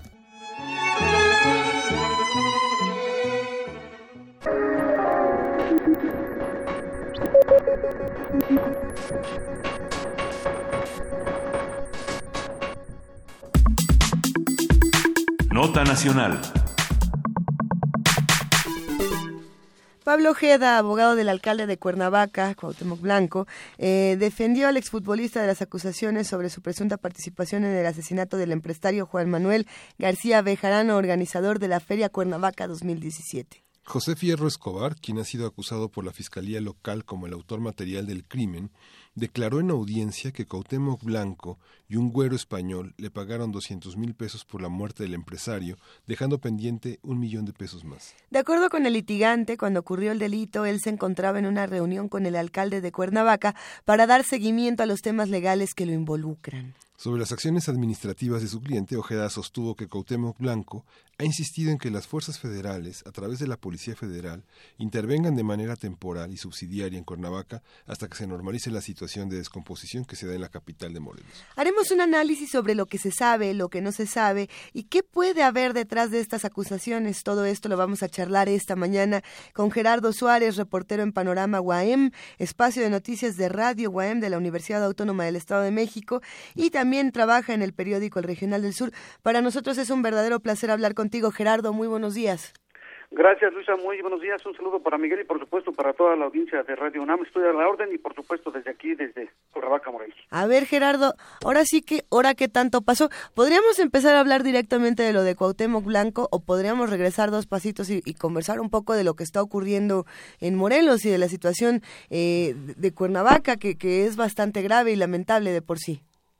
Eh, sí, efectivamente, Luisa, pues eh, comentarte que el tema que se generó a raíz de eh, la acusación en contra del alcalde de Cuernavaca fue precisamente derivado derivado de la muerte del empresario, un joven de 25 años de edad, Juan Manuel García Bejarano, quien eh, el 6 de abril pasado, como era ya tradicional o es tradicional en el, en el estado de Morelos, se realiza una cabalgata eh, pues todos, eh, muchos de los empresarios que participan en esta feria eh, realizan eh, a caballo un recorrido y, eh, para la promoción de la misma. Sin embargo, en una de las avenidas más transitadas de la capital, como es la avenida Plan de Ayala, es donde ocurrió este lamentable asesinato el, el 6 de abril.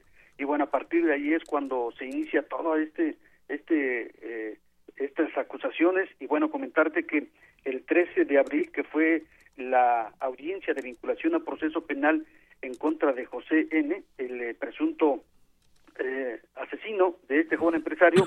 Bueno, pues esta, esta audiencia se realizó en la sala eh, 4 del edificio de los juzgados de primera instancia de control y juicios orales en el centro de Cuernavaca. Ahí el, eh, el culpado, eh, durante la rendición que hizo ante el juez, eh, que lo hizo evidentemente en privado, es eh, donde señaló que le pagó Cuauhtémoc Blanco 200 mil pesos previo a un pago posterior de un millón de pesos que le estarían dando eh, por haber asesinado a Juan Manuel García Bejarano. A partir de ahí es cuando eh, se desata toda esta esta eh, información en el sentido de una orden de aprehensión que, que tenía Cuauhtémoc Blanco y efectivamente efectivamente se da a conocer porque el abogado y el encargado del área jurídica del Ayuntamiento de Cuernavaca, José Manuel eh, Guizar, da a conocer que existe una orden de, de aprehensión en contra del presidente municipal de Cuernavaca y bueno, a partir de ahí es cuando surge toda esta situación. Sin embargo, comentarte, Luisa, que el día de ayer en una entrevista que se le hizo a la presidenta del Tribunal Superior de Justicia del Estado de Morelos, eh, María del Carmen eh, Verónica Cuevas López, ha negado ha negado que exista una una orden de aprehensión en contra de el eh, de Cuauhtémoc Blanco. Y bueno pues es un mar de información y de desinformación de todo este eh, grave problema de inseguridad que se ve en el Estado de Morelos y que bueno pues ya están involucrados varios personajes y que evidentemente el eh, exfutbolista profesional ha negado estas acusaciones que son serias y bueno pues esto es parte del paroma, del panorama que está viviendo actualmente aquí en el estado de Morelos Luisa. Uno pensaría que conforme pasan los días eh, este asunto se iría eh, aclarando, iríamos eh, teniendo más información, pero justamente lo que estamos teniendo en este momento, Gerardo, es cada vez mayor el nivel de desinformación de lo que está ocurriendo eh, con Cuauhtémoc Blanco. ¿Quiénes son los otros personajes que están involucrados? ¿Qué podemos decir de las otras personas que se involucran en este conflicto? Pues mira, todo esto tiene que ver el, eh, eh, después también de una declaración que hizo, eh, que ha hecho aquí en, eh, Morelos, pero que también lo hizo a nivel nacional, eh, Cuauhtémoc Blanco, eh, cuando anuncia que si él llega a ser gobernador eh, de Morelos, no se tentaría el corazón y, y estaría metiendo a la cárcel a funcionarios corruptos, incluyendo al gobernador Graco Ramírez, al hijastro eh, presidente del PRD en el estado de Morelos, Rodrigo Gallo Cepeda, y a partir de ahí es cuando surge también todo este tipo de situaciones, es decir, es un conflicto ya eh, político que independientemente de que eh, los recursos económicos que pudiese generar la feria de Cuernavaca, bueno, pues no son eh, comparables con lo que se está jugando ya previo al proceso electoral del 2018 y es que déjame comentarte Luisa que todos los eh, los eh, las encuestas que se han hecho y que evidentemente no se pueden dar a conocer, pero los eh, los sondeos de opinión y todo ese tipo de actividades que se están realizando por parte de los propios partidos y del mismo gobierno, bueno, pues eh, Cuauhtémoc Blanco, aunque uno no lo crea, se mantiene en la preferencia electoral de los eh, morelenses y esto, bueno, pues eh, ocasiona, ocasiona ya un conflicto en donde han intentado bajo cualquier circunstancia eh, pues sacarlo de la jugada literalmente para que no pueda competir. Recientemente los diputados del Congreso del Estado incrementaron, eh, hicieron algunas reformas electorales y entre ellas, pues incrementar el, eh, eh, el, el número de años eh, de residencia para los que aspiran a gobernador eh, a 12 años, de 5 años pasaron a 12 años. Evidentemente, esta estos años no los cumple Cuauhtémoc Blanco, pero aunque la ley dice, eh, la ley federal dice todo lo contrario, es parte de esta guerra mediática que se está realizando. Y también Luisa comentarte que el 16 de marzo el obispo de Cuernavaca eh, Ramón Castro Castro se reunió con varios aspirantes a diversos cargos de elección popular y sobre todo gobernadores sobre todo de gobernador. Entre ellos se encontraba el senador por, eh, por- de Morena Rabindranath Salazar Solorio el propio alcalde el, al propio alcalde de Cuernavaca Cuauhtémoc Blanco Matías Nazario, el diputado federal del PRI, y Javier Bolaños, también de Acción Nacional, así como el eh, rector de la Universidad Autónoma del Estado de Morelos, Alejandro Vera Jiménez, y eh, muchos otros eh, eh, eh, políticos y aspirantes a diversos cargos, quienes ahí anunciaron que no van a permitir eh, la- eh, las acciones que se están realizando por parte del gobierno. Es básicamente un frente en contra del gobierno y bueno, esto también es parte de la reacción que se ha iniciado desde las altas esferas del Palacio Del de gobierno de Graco. Efectivamente. Ajá. ¿Qué relación tiene este frente con el de Cuauhtémoc Blanco? Pues mira, eh, la, la relación es que todos los que te acabo de mencionar, junto con otros, el caso concreto también de eh, Dagoberto Rivera Jaimes, quien es el vocero, eh, es el líder de la Federación Auténtica del Transporte, el caso de Gerardo Becerra Chávez de Ita, también vocero de la coordinadora morelense, pues todos ellos han sido señalados y acusados de que están vinculados con el narcotráfico, de que tienen eh, situaciones eh, ilícitas, de que, eh, eh, por ejemplo, al rector se le ha señalado y se le ha cuestionado de un proceso de transparencia, eh, se le ha iniciado una campaña feroz a través de medios afines al gobierno de Graco Ramírez. El caso de Gerardo Becerra Chávez de Ita también lo han acusado incluso de estar, eh, de haber estado ya en la cárcel y bueno, pues de, de iniciar eh, acciones para de, de el gobierno de Graco Ramírez, es decir, todo este grupo, todo este grupo que son aproximadamente una docena, eh, han eh, sido señalados eh, de distintas formas por parte de el gobierno de Graco Ramírez al eh, al obispo de Cuernavaca, la administración eh, de la nueva visión de, del gobierno de Morelos lo vinculó de estar malutilizando alrededor de 70 millones de pesos que se bajaron de la federación a través de los, de los diputados del Congreso de la Unión a efecto de iniciar una remodelación de lo que viene siendo la Catedral de Cuernavaca. Y bueno, pues se le ha acusado también de muchísimas cosas cuando la respuesta del obispo ha sido que este recurso no lo maneja la iglesia, sino más bien son recursos federales y se van se va- y, y los mantiene, los está distribuyendo el Ayuntamiento de Cuernavaca precisamente por el temor de que se les pueda pedir el 30-35% a las empresas que realicen la obra y este tipo de situaciones es lo que ha provocado un enfrentamiento entre diversos sectores de la población, diversos actores políticos contra el gobernador Graco Ramírez. Por aquí, eh, revisando precisamente todas las notas de, de la tarde de ayer con este, con este asunto de si niega el gobierno de Morelos que exista una orden de aprehensión contra Cuauhtémoc Blanco, me llamó mucho la atención que todas cerraban más o menos así. De hecho, eh, tomé el último párrafo de una de ellas, pero casi todas cerraban con... eh, al respecto, el abogado del edil de Cuernavaca, Pablo Ojeda, aseguró que el alcalde de Cuernavaca está en México y no se esconde. Eh, al parecer, este ya tenemos esta idea de que todos los eh, gobernantes, todas las autoridades, todos los alcaldes en cualquier momento se dan a la fuga y los perdemos seis meses, ¿no? Algo así. Eh, tomando esto en consideración, yo me pregunto, por la imagen que nosotros queremos generar o no queremos generar, y- bueno, no nosotros, que los políticos están generando de sí mismos, eh, ¿para qué o por qué en este momento? Una vez más, eh, ya nos escriben en redes sociales para decirnos si esto tiene que ver con, con temas electorales, si esto tiene que ver con futuras elecciones y con perjudicar o no eh, ciertas imágenes. ¿Tú qué opinas sobre esto, Gerardo? Pues mira, Luisa, eh, evidentemente que eh, todo esto eh, se ha vinculado ya con la política, el eh, tema de la delincuencia lamentablemente está vinculado ya con la política.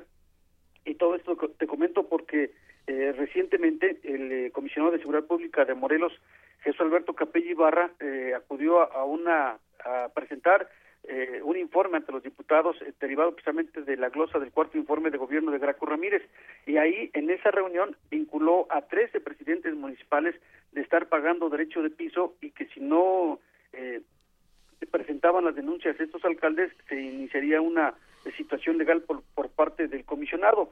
Esta situación, bueno, pues ha provocado también que este tipo de situaciones se estén vinculando. A final de cuentas no pasa absolutamente nada más que la declaración y las acusaciones que hizo Graco Ramírez en, eh, en Estados Unidos cuando se reunió con un grupo de morelenses, precisamente en la Unión Americana, y en donde acusó a Cuauhtémoc Blanco y al, eh, al empresario que fue asesinado y a su señor padre de estar vinculados con la delincuencia organizada. Todo esto que está sucediendo eh, se, se, se realiza precisamente por la declaración de los propios políticos que se están acusando entre ellos mismos.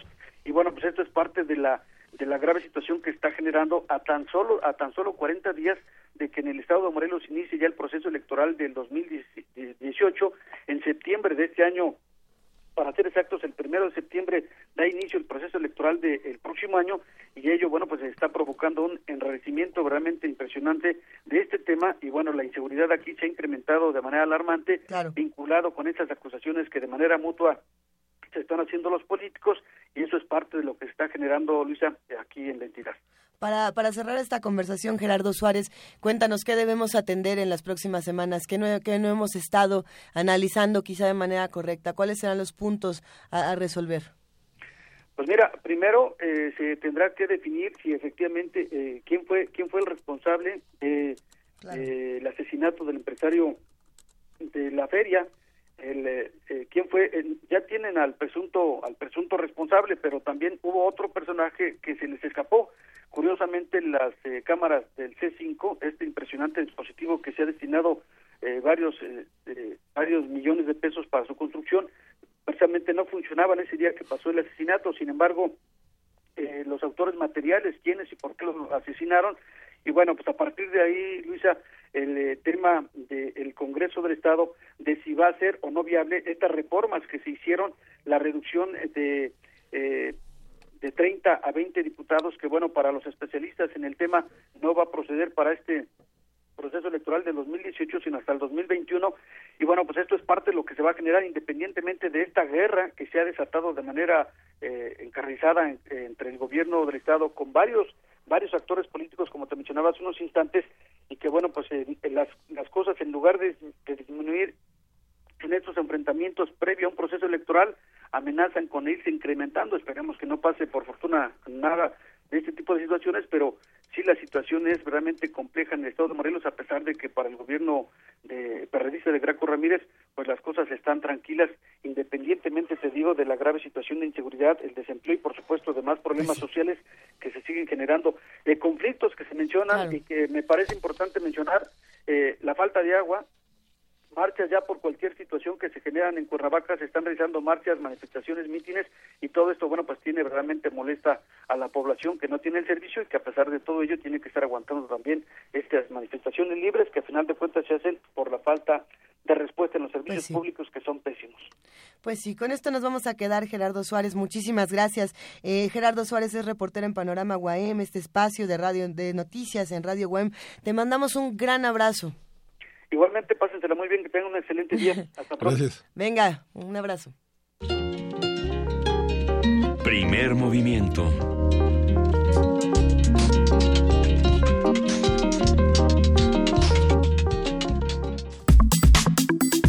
Nota Internacional.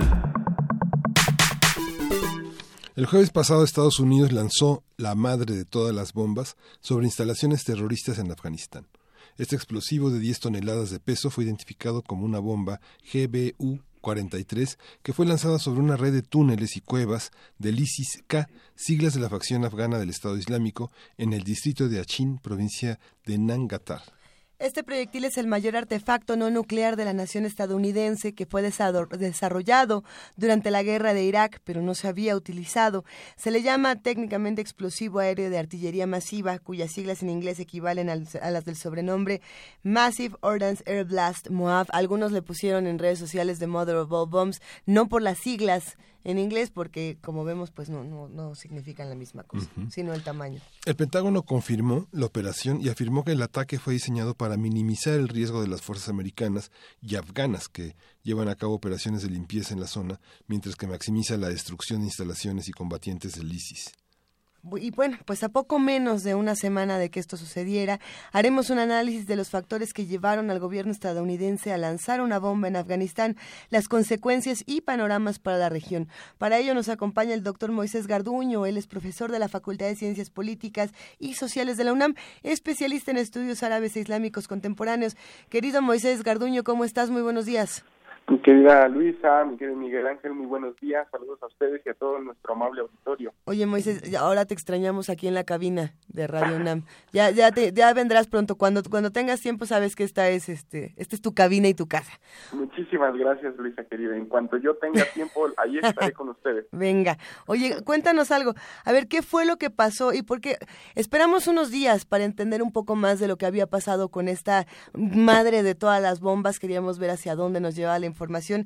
Eh, ¿Qué es lo que has entendido? ¿Qué es lo que has estudiado? ¿Qué, ¿Cuál es la lógica detrás de una decisión como esta?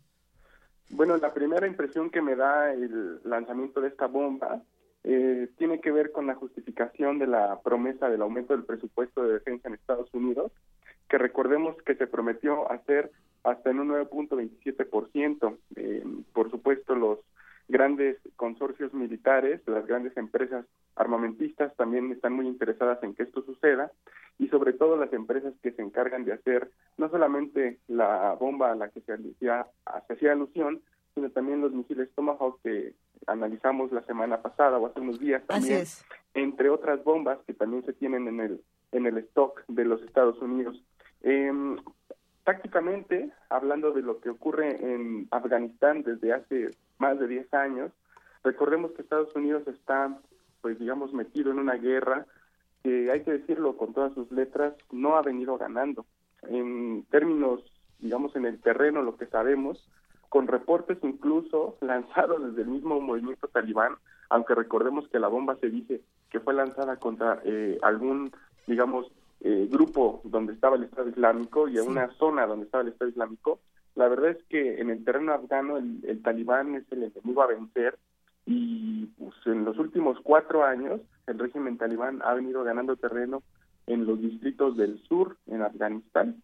Eh, recordemos que de los más de 400 distritos en los que se divide este país de, de Asia, el régimen talibán en los últimos cuatro años ha venido ganando casi 170 distritos en su totalidad, sobre todo en el sur, donde más se consume y se produce la amapola, que es uno de los eh, grandes, y el opio, por supuesto, que es uno de los grandes, digamos, elementos de donde nutren eh, su financiamiento, particularmente Helmand, Nimruz, eh, Uruzgan y la mitad de Kandahar, que es muy uno de los ah, distritos más conocidos por nosotros, por los libros que hemos leído, las películas que también se han, han salido sobre eso.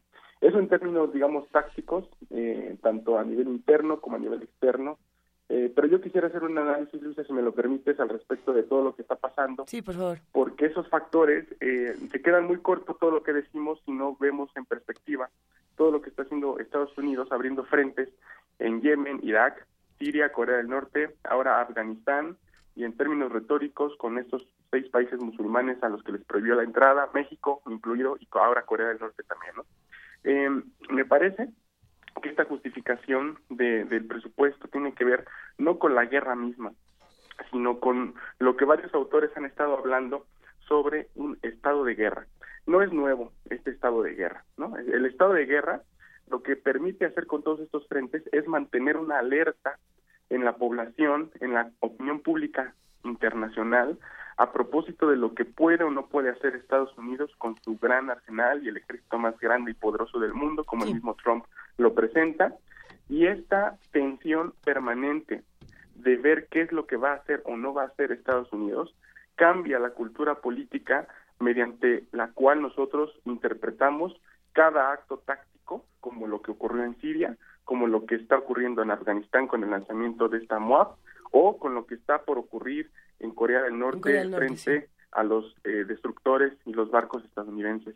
Esta idea de estado de guerra me parece muy interesante, pero a la vez muy muy eh, muy cruel, muy lamentable, porque todo lo que ocurre alrededor, no importa si los Estados Unidos atacan o no atacan, la tensión permanece y se extiende y, y es muy, digamos, eh, perdurable psicológicamente, es también muy eh, afable políticamente hablando, como ya ya lo hemos analizado, y económicamente también muy redituable, porque pues de las empresas que mencioné hace un momento de las de las de las estadounidenses, por ejemplo Lockheed Martin, hay otra empresa que es eh, General Dynamics, Boeing, por supuesto, y Raytheon, que es eh, la que se encarga de hacer los eh, Tomahawk.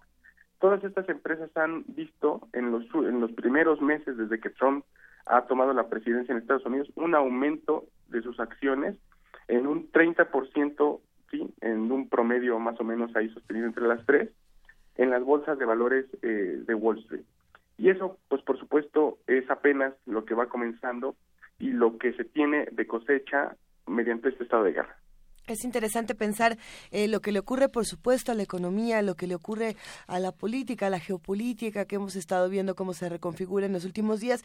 Me, me resulta interesante también pensar qué le ocurre a los, ahora sí que a los ciudadanos de a pie, no solamente a los que están en los lugares de los conflictos, como puede ser Norcorea, como puede ser Afganistán, como ha sido el caso de Siria, por supuesto, sino también a los que están eh, del otro lado, que están en las redes sociales, que están tuiteando, que ven este tipo de videos, como, como todos vimos el jueves pasado el video de esta Mother of All Bombs, ¿no? Eh, ¿qué, ¿Qué pasa con una sociedad que vive en estado de guerra? Porque no son solamente esos poquitos o esos muchos que participan, sino somos todos, Moisés. Sí, exactamente, esa es una pregunta fundamental, Luisa. ¿Qué es lo que el ciudadano de a pie, nosotros, mucha otra, muchas otras personas alrededor del mundo, debemos hacer frente a un estado de guerra o un estado, digamos, también como le llamaríamos, un estado de emergencia permanente? eh, porque pues ahora resulta que un estado de guerra es más redituable que un acto de guerra mismo. Eh, los ciudadanos que están en medio de un acto de guerra pues sufren ¿sí? eh, muchísimas consecuencias de la misma. Eh, nosotros estamos ante un panorama informativo asfixiante, Luisa. Eh, tenemos noticias prácticamente todo el día, un bombardeo semiótico de imágenes, de narrativas, que van desde la satanización de los opresores a la victimización de, la, de las personas que están con esos opresores. Y todas esas, eh, digamos, noticias, ese bombardeo, está diseñado también para que los ciudadanos que seguimos las noticias consumamos esas noticias de manera automática. que pensemos de manera corta, inmediatista, sin pensar y solamente, sin pensar en perspectiva y solamente esperar qué es la noticia que viene para que complemente ese estado de emergencia que eh, se aletarga. Eso es lamentablemente lo que nosotros tenemos, sobre todo porque hay muchas noticias falsas, amarillistas, que lo único que hacen, Luisa, es que la sociedad, la opinión pública entre en pánico, y si una sociedad entra en pánico, si una sociedad es aterrorizada por esta eh, estrategia eh, mediativa e informativa, es más fácil que el estado de emergencia se mantenga, que el estado de guerra eh, realmente eh, eh, se aplique, eh, funcione y que la sociedad prácticamente solamente esté dando seguimiento y no tratando de transformar el estado de emergencia o el estado de guerra en el que se encuentra desde sus propias trincheras. Eso es lo que me parece lamentable y creo que es lo que lamentablemente estamos nosotros viviendo cada vez que nosotros abrimos las eh, la, la prensa internacional incluso ahora recordemos que bueno, el periódico mexicano La Jornada abrió un sitio de, de- un portal para verificar noticias falsas. Recordemos que una noticia que, que dio la vuelta a las redes sociales aquí en México fue que ante lo que estaba ocurriendo en Siria y Corea del Norte había barcos rusos en el Golfo de México. Sí. mucha gente la compartió como de verdad como si se tratara de un estado de guerra que ya había llegado a México sin darse sin tomarse la molestia de verificar la información de algo tan amarillista falso por supuesto pero que la gente por esta situación que estaba viendo en internet en las noticias lo dio por bueno ese es un ejemplo de a lo que me refiero querida Luisa Sí, pre- precisamente. Eh, aquí nos hacen algunas preguntas eh, provocadoras y no tan provocadoras en Twitter. Hay de todo un poco eh, respecto a este tema, Moisés. Y por ejemplo, Miguel Ángel Gemirán nos dice: A ver, usted es lo prometido por Donald Trump, ¿por qué se asustan? Eh, a mí me, me llama la atención la pregunta, no por pensar en, en- en la obviedad de, a ver, ¿para qué nos asustamos si ya sabíamos? Sino pensando en realmente. ¿Qué podría pasar de aquí a unos, vamos a contar, de aquí al año que viene, de aquí a 2018? No qué podría pasar con las elecciones en México, sino qué podría pasar ah, con la geopolítica, qué podría pasar a nivel internacional si las cosas siguen como van en este momento. hay gente que ha hecho alusión a la situación actual en Estados Unidos eh, como si se tratara de una de un Donald Reagan, de un Reagan, eh, digamos, revolucionado 2.0 o un nuevo macartismo. Sí. Lo que pasa es que en los últimos frentes que ha abierto Estados Unidos desde que llegó Donald Trump, al parecer eh, la información que ha llegado al presidente, esto se toma de sitios rusos, con la metodología que hace una semana nosotros platicamos. El presidente de Estados Unidos, pues no es experto en estrategia militar, debe de estar a cargo y de, de las principales operaciones, pero en, digamos, en los generales del Comando Central, que es el que se encarga de abrir estos frentes en el Medio Oriente, por ejemplo, son los generales los, los que han tomado las últimas decisiones y solamente le informan al presidente lo que ya ha estado a punto de ocurrir, solamente para que el presidente afirme, no opine. Esto es muy peligroso porque quiere decir que la política exterior armamentista que se está llevando en Medio Oriente y ahora en Corea del Norte, pues está siendo comandada por los generales y no por el presidente, ¿no? Algunos dirían que bueno porque Donald Trump es muy impulsivo, los asesores están eh, mejor informados en el Pentágono, en el Comando Central, pero en términos de una democracia como se supone que Estados Unidos se presenta al mundo con una balance Sí. de poder, esto eh, es preocupante justamente, ¿no? Em, ah, yo creo que lo, lo que lo que estamos eh, viendo es una, eh, una- un dinamismo de la economía de guerra estadounidense, ¿no? Ya mandaron portaaviones a Corea, eh, Estados Unidos ha dado su visto bueno para que Montenegro entre a la OTAN, por ejemplo, eh, se atacaron diversos depósitos de armas químicas del Estado Islámico, según información de Estados Unidos, en eh, Siria, se llevaron tropas de Estados Unidos a la frontera entre Siria y Jordania el pasado 11 de abril. Y ahora lo que sabemos es que Estados Unidos posicionó varios destructores y cargados con misiles Tomahawk en Corea del Norte. Pero yo creo que francamente esto es para mantener este estado de guerra y que las posibilidades reales de ver una escalada militar, pese a todos estos datos, Luisa, Miguel, son muy poco deseables, muy poco probables, por las dimensiones humanitarias y las consecuencias humanitarias que una escalada militar de gran envergadura causarían en los países aliados de Estados Unidos.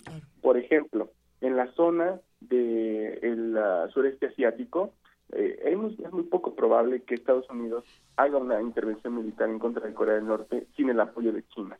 Hay un armisticio de 1953, por ejemplo, que no se puede violar tan fácilmente. Aparte, eh, la capital, Seúl, está a 40 kilómetros de Corea del Norte, la frontera con Corea del Norte, lo cual pone en un riesgo evidente a, la población de este país en dado de en caso de un ataque. Japón también está muy cerca.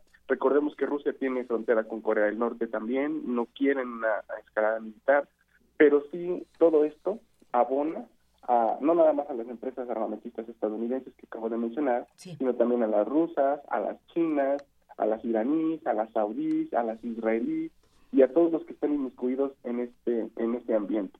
Por lo tanto, yo creo que lo que vamos a ver es más retórica, más bombardeo semiótico, más imágenes de violencia y, más, eh, digamos, patrones de psicotización, de terrorización o aterrorización de la opinión pública internacional.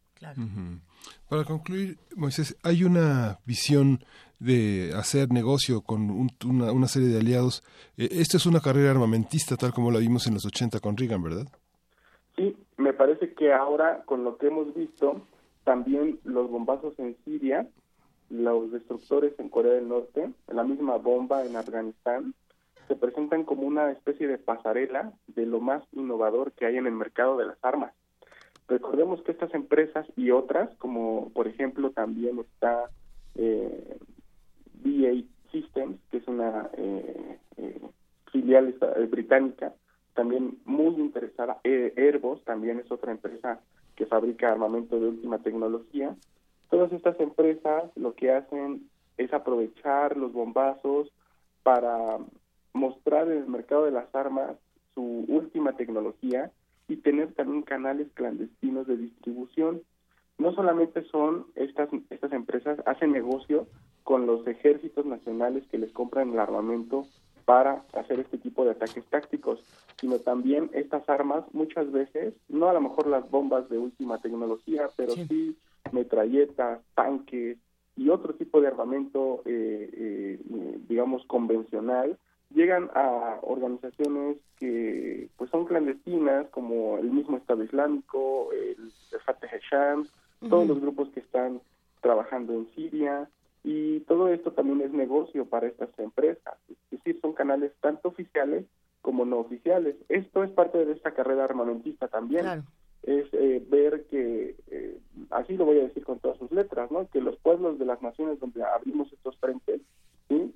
Eh, se maten, que ellos pongan el cuerpo, pues que, que nosotros ponemos las armas, el negocio, y todo esto sirve también para ver quién es el país que tiene por ejemplo, las armas más sofisticadas. Le voy a poner un ejemplo rapidísimo. los Tomahawk que lanzó Estados Unidos en 59 misiles, Estados Unidos declaró que todos habían dado en el blanco y Rusia dijo que solamente la mitad o un poco menos habían dado en el blanco.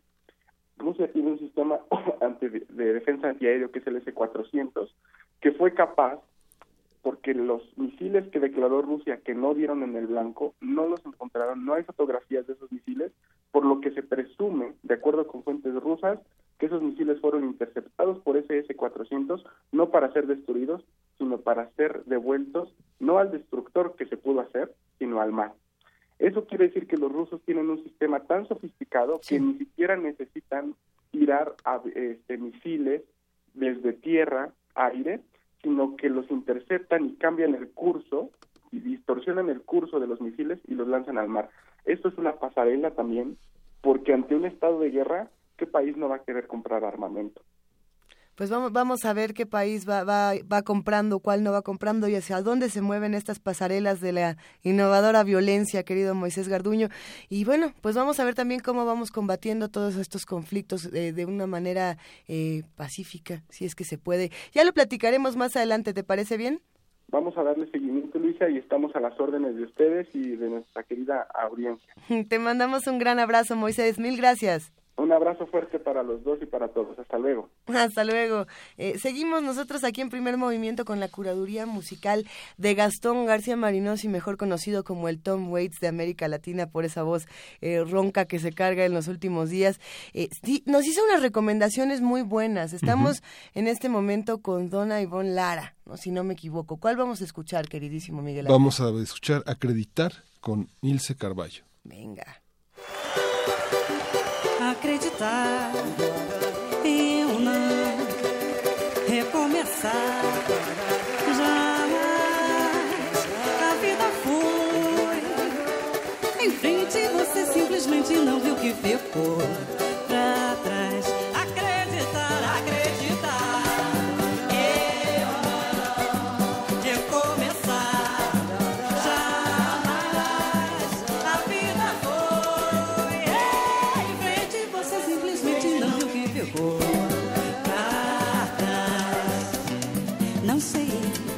você me encantou pois quando você tropeçou não viu o tempo que passou.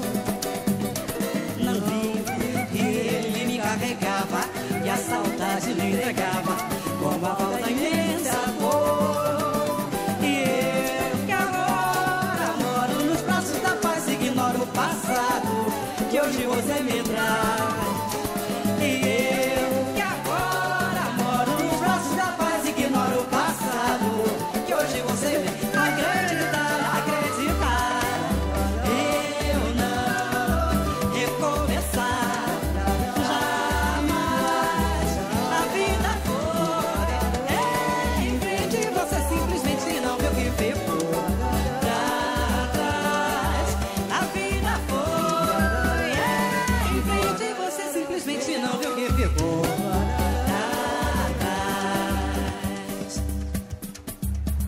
nossa grande dama do samba Dona Ivone Lara.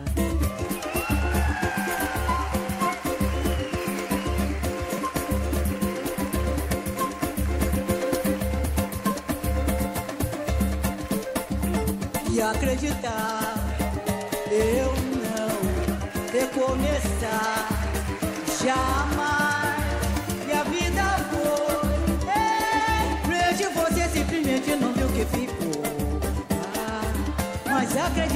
acreditar eu recomeçar jamais a vida foi em frente você simplesmente não viu que ficou. Não sei se você me enganou, pois quando você tropeçou, não viu o tempo que passou. Não viu que ele me carregava, da saudade entregava, com a falta imensa dor. E que agora moro nos braços da paz, ignoro o passado, hoje você me traz. E eu que agora moro nos braços da paz, ignoro o passado,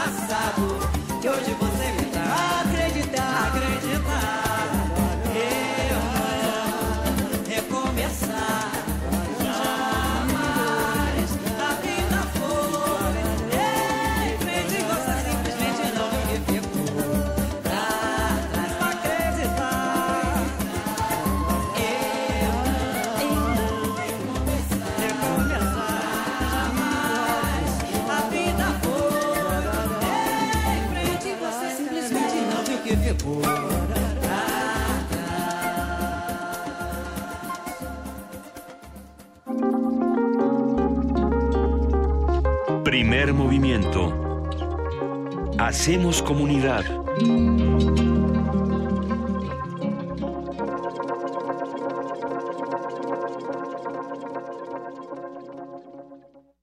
Corte informativo.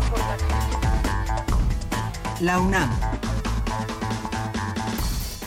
El rector de la UNAM, Enrique Graue, envió una carta al rector y presidente de la Universidad Centroeuropea, Michael Ignatieff, en la que manifiesta su preocupación ante la enmienda a la Ley Nacional de Educación Superior, la cual puede implicar algún riesgo para la permanencia de la Universidad Centroeuropea en territorio húngaro y para la libre expresión de ideas como fundamento de la educación superior y la investigación académica. En entrevista con Radio UNAM, Natalia Montilla, académica de la Facultad de Ciencias de la UNAM, habló sobre la plática Tres modelos para ayudar a entender la propagación de enfermedades transmitidas por mosquitos que se llevará a cabo el próximo jueves. Se presentarán modelos matemáticos que se utilizan en el estudio de infecciones transmitidas por vectores, aplicadas al estudio de tres enfermedades distintas que son el dengue, el chikungunya y Chaga. Es una buena posibilidad para acercarse a esta charla y darse una primera idea. Es en el auditorio del Instituto de Investigación en Matemáticas Aplicadas y Sistemas, que es el IMA, frente a la Facultad de Química para ayudar a la gente a ubicarse. El horario es a las doce y media este, el jueves de esta semana. Nacional. En entrevista con Radio UNAM, Arturo Ángel, periodista del portal de noticias Animal Político, habló sobre la investigación que se le sigue a Javier Duarte en Guatemala. Javier Duarte, digamos que es la cabeza de, evidentemente, de una red de corrupción o de varias redes de, de posible corrupción en Veracruz que evidentemente tienen muchos tentáculos y muchos personajes que, que se conocen y otros que hasta el momento pues no, no sabemos, ¿no? Solo para dimensionar esto, en el reportaje que nosotros publicamos hablábamos inicialmente de 650 millones de pesos, si no mal recuerdo, a través de una serie de contratos, creo que en ese momento eran 75 contratos que se habían dado a través de cuatro dependencias de Veracruz, la Protección Civil, Desarrollo Social, el DIF del Estado de Veracruz y era la Secretaría de Educación. De acuerdo con la organización México Evalúa, la mala clasificación de los homicidios y el subregistro de estos son las principales causas de la manipulación de datos de la incidencia delictiva en el país, lo que impide conocer la dimensión real del fenómeno. El magistrado Álvaro Augusto Pérez tomó protesta como nuevo presidente del Tribunal Superior de Justicia de la Ciudad de México. Internacional. El primer ministro de Japón, Shinzo Abe, expresó su apoyo a la postura estadounidense de mantener todas las opciones abiertas ante los desafíos armamentísticos de Corea del Norte. El ministro de Defensa de Venezuela, Padrino López, aseguró que existe una campaña dentro y fuera del país para desprestigiar a las Fuerzas Armadas. Se habla entre quienes fomentan la desestabilización y la violencia de golpe de Estado, de totalitarismo, de dictadura, en un país donde está garantizado el pluralismo político, las libertades democráticas y el respeto a los derechos humanos. Por su parte, el presidente Nicolás Maduro aseguró que expandirá 500.000 los miembros de la milicia. y garantizar a través de la Fuerza Armada Nacional Bolivariana un fusil para cada miliciano, un fusil para cada miliciana. Está aprobado los recursos. El presidente de Turquía, Recep Tayyip Erdogan, celebró su victoria en el referendo para ampliar su poder. Por 54 años, ¿qué nos hicieron hacer en la puerta de la Unión Europea? Esperar. Nos sentaremos a esperar y hablar y podemos tener un referéndum sobre eso también.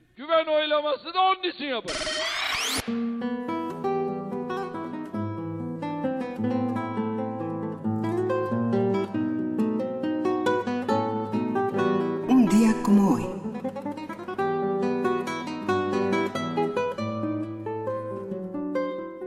En 1986 murió el compositor venezolano Antonio Lauro, considerado uno de los mejores guitarristas clásicos del siglo XX. Morenita, La Negra y Concierto para guitarra y orquesta son algunas de sus composiciones más reconocidas.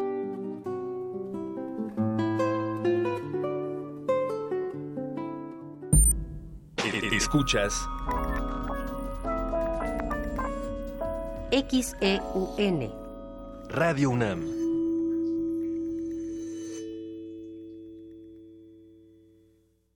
Los mayores expertos del medio han sido convocados para enfrentarse a otros agentes encubiertos en una sesión musical que apelará a lo mejor de su inventiva y su dominio de la composición instantánea.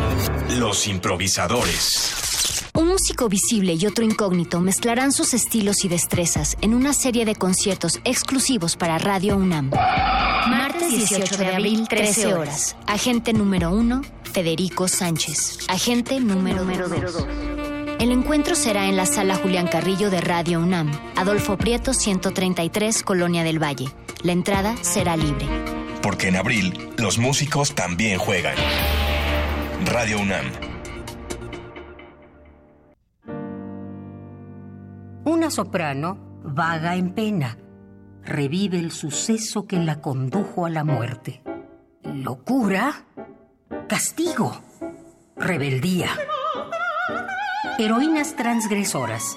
Farsa trágica interpretada por Luz Angélica Uribe, para mayores de 12 años. Todos los domingos de abril a las 13 horas, en la sala Julián Carrillo de Radio UNAM. Entrada libre. Ven.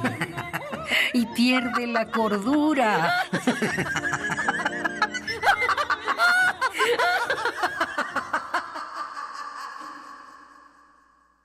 Siempre hemos tenido que luchar. Dejamos nuestra huella en la historia.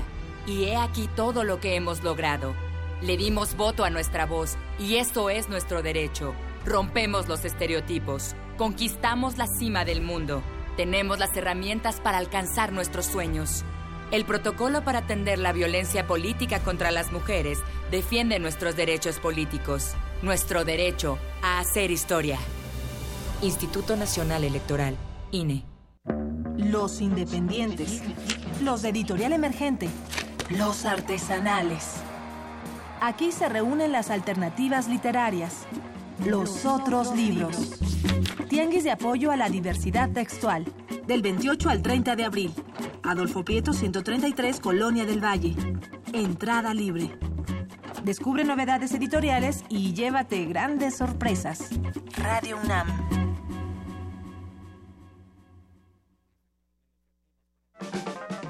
Libros, Música, danza, teatro, exposiciones, talleres, presentaciones editoriales y mucho más. en la gran celebración de los lectores.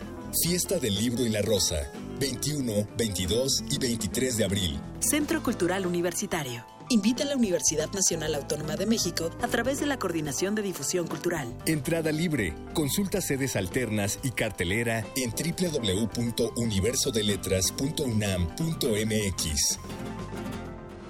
Chio, Alex, La Güera, Tato, amigos desde la secundaria. Íbamos en mi coche a la playa, todo iba bien. Yo venía manejando tranquilo, nada podía salir mal. La Güera sacó su celular, empezó a tomarnos fotos. Una selfie. Solo me distraje un segundo para esa foto. Sin querer moví un poco el volante. Fue mi culpa. Esa es la última foto que tendré de ellos. Cuando manejes, no te distraigas. Consulta más información en www.gov.mx diagonal SCT. SCT. El conflicto es inevitable. El cambio, una necesidad humana. Son los fundamentos de la reinvención. En Radio UNAM queremos ofrecer nuevos mundos para oídos cada vez más abiertos. Tus oídos merecen oír de todo. Resistencia modulada. La respuesta a la demanda auditiva de nuestra ciudad. Lunes a viernes, 21 horas. Por el 96.1 de FM. Radio UNAM. La mujer y su amiga buscan historias, pláticas, alguna aventura nocturna. La mujer entra a un bar que coexiste con su celda de castigo. Sé parte del conflicto entre el recuerdo y la realidad. La periodista, de Emilio Uriostegui. Todos los lunes de abril, 20 horas, sala Julián Carrillo, Adolfo Prieto 133, Colonia del Valle. Entrada libre. Radio UNAM. Personajes que se despojan, se desdoblan, se enmascaran y conviven en un espacio-tiempo recursivo. Te invitamos a asistir a Invenciones de Quietud y Movimiento, una obra coreográfica de Talía Falconi y Federico Valdés. Todos los martes de abril a las 8 de la noche. Sala Julián Carrillo de Radio UNAM. Entrada libre. Una orquesta en la cocina Cuarteto de cuerdas en el auto. y un violonchelo solista sentado en el sillón favorito de la sala. Orquesta Filarmónica de la UNAM. Desde la sala Nezahualcóyotl, Escucha los conciertos los domingos al mediodía. desde la comodidad de tu casa. 96.1 FM. Radio UNAM. Primer movimiento. Podcast y transmisión en directo en www.radiounam.unam.mx.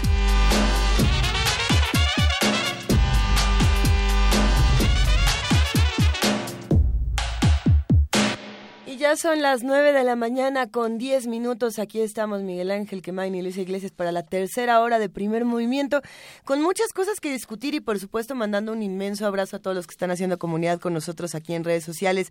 Eh, Rosario Martínez nos dice qué pena que por el capricho de algunos pocos la paz de muchos se ve amenazada.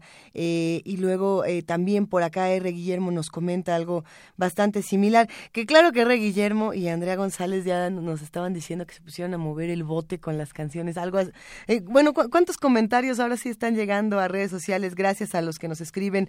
Mario de Jesús mandándonos eh, gifs de si no me equivoco, este es Iron Man, ¿o no? O ya, o ya estoy este diciendo el que no es, si es un GIF de Iron Man, Vania Nuche. Vania lo, lo, revisa y ahorita me va a decir, según yo sí. Bueno, pues gracias a todos los que están escribiéndonos, a Tania Mafalda, a Juan Ramírez Marina, R. Guillermo, a Mario de Jesús, a Andrés Mario Ramírez, que nos manda esta imagen eh, de Trump con esta calavera que ya se está volviendo viral desde hace varios días en, en redes sociales. Y bueno, así a todos les mandamos abrazos y notas que compartir de la universidad. Por aquí tenemos una que, que se antoja bastante, querido Miguel. Sí, se presentó la primera novela gráfica de la ilustradora Anita Mejía, cuyo argumento central es la angustia y la crisis durante la transición de la juventud a la edad adulta. ¿Qué tal te fue a ti con esa crisis? ¿Qué tal me fue a mí? bueno, le, le estamos superando. ¿Todavía? Sí, le estamos superando. Antonio Quijano tiene más información. Ruido Mejía y el Gran Tilingo es una historia que trata la angustia y la crisis de sentirse vulnerable en el paso de la juventud a la edad adulta. La protagonista es Mejía, una niña que es acompañada de los gatitos Mingus, Fro y Macarrón. Se trata de la primera novela gráfica de la ilustradora Anita Mejía. Los personajes y las situaciones están basados en la realidad. Es como una caricatura, una exageración. Y pues más que nada trata sobre Mejía, que ese personaje tiene mucho ruido en su cabeza. Entonces, que son juicios sociales, juicios personales, que eso es a lo que yo le llamo los tilingos. Y cuando se juntan muchos de esos porque se reproducen como locos y hacen fiesta en la casa de Mejía, pues se forma como una maraña, un monstruo que es el gran tilingo. Eh, y la palabra viene porque cuando yo era niña eh, tenía muchas ansiedades, soñaba pesadillas y mamá en la noche iba y me apapachaba y eso a ella le decía tilinguinear. Entonces, cuando me da el gran tilingo, y me tilinguineaba. Y de ahí nació la historia. La ilustradora procedente de Ensenada, Baja California, mencionó que la publicación está dirigida sobre todo a jóvenes y adultos. Creo que todos nos podemos identificar con el tema porque nos enfrentamos a la vida sin saber cómo y es justamente como Mejía, pues el problema que se enfrenta. Y este, aparte es muy divertido, está lleno de un humor como absurdo porque creo que ese tipo de humor o cualquier humor nos ayuda mucho a pensar. Muchas, cosas, las, muchas veces las cosas más importantes terminan siendo absurdas y las que queremos que son absurdas son sumamente importantes. Entonces utilizo mucho ese tipo de humor. Es como un libro para reírse, para disfrutarlo. Es sumamente cortito, tiene muchas ilustraciones con las que puedes hacer interactuar y hacer clic con los personajes. Aparte de que es algo por lo que todos pasamos, también habla sobre esta búsqueda del espacio propio para pensar y del hogar. Entonces creo que cualquiera se puede identificar con eso. Ruido Mejía y el Gran Tilingo se encuentran en las principales librerías del país y es publicada por la editorial Lumen. Para Radio UNAM, Antonio Quijano.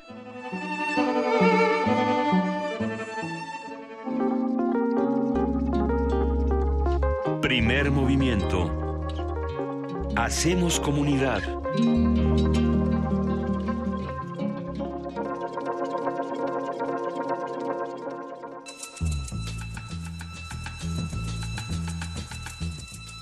Es hora de poesía necesaria.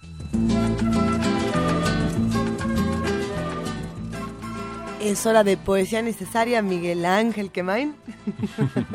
¿Qué tienes aquí, querido Bueno, Miguel tengo un poema, un poema muy breve de Eugenio Montejo, que es un escritor venezolano que nació en 1938 y murió en 2008.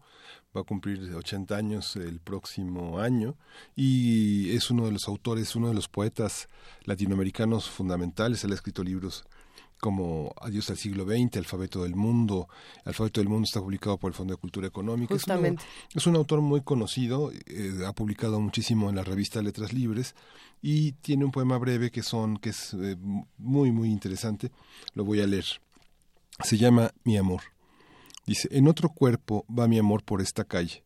Siento sus pasos debajo de la lluvia, caminando, soñando, como en mí hace ya tiempo.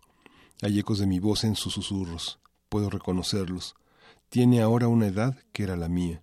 una lámpara que siempre se enciende al encontrarnos, mi amor que se embellece con el mal de las horas, mi amor en la terraza de un café, con un hibisco blanco entre las manos, vestida a la usanza del nuevo milenio, mi amor que seguirá cuando me vaya, con otra risa y otros ojos, como una llama que dio un salto entre dos velas y se quedó alumbrando el azul de la tierra.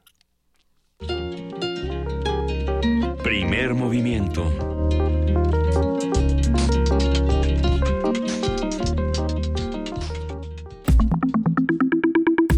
La mesa del día. En la Conferencia Mundial de Derechos Humanos, celebrada en Viena en 1993, se estableció que independientemente de sus sistemas políticos, económicos y culturales, todos los estados debían promover y proteger los derechos humanos y las libertades fundamentales. Los derechos humanos son inherentes a todas las personas, sin distinción alguna de nacionalidad, lugar de residencia, sexo, origen étnico, religión, lengua o cualquier otra condición. Son derechos interrelacionados, interdependientes e indivisibles. Al respecto, el Programa Universitario de Derechos Humanos de la UNAM convoca al ciclo de conferencias Los Derechos Humanos Hoy, que se llevará a cabo del 24 al 27 de abril de este año en el Palacio de la Antigua Escuela de Medicina. A partir de este ciclo vamos a hablar sobre si el concepto de derechos humanos, cómo ha, cómo ha abarcado distintos terrenos a lo largo del tiempo. Y tenemos al doctor Luis de la Barrera Solorzano, quien es director del Programa Universitario de Derechos Humanos de la UNAM.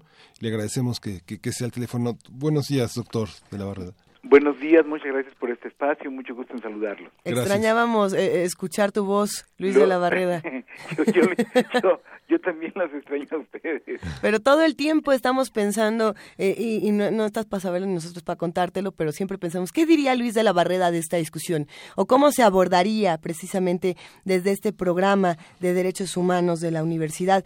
Y, pensando en esto, eh, tú nos has demostrado que hay, los derechos humanos están ahí, pero a veces, eh, lamentablemente, con, mucha facilidad podemos perderlos, y eso es interesante.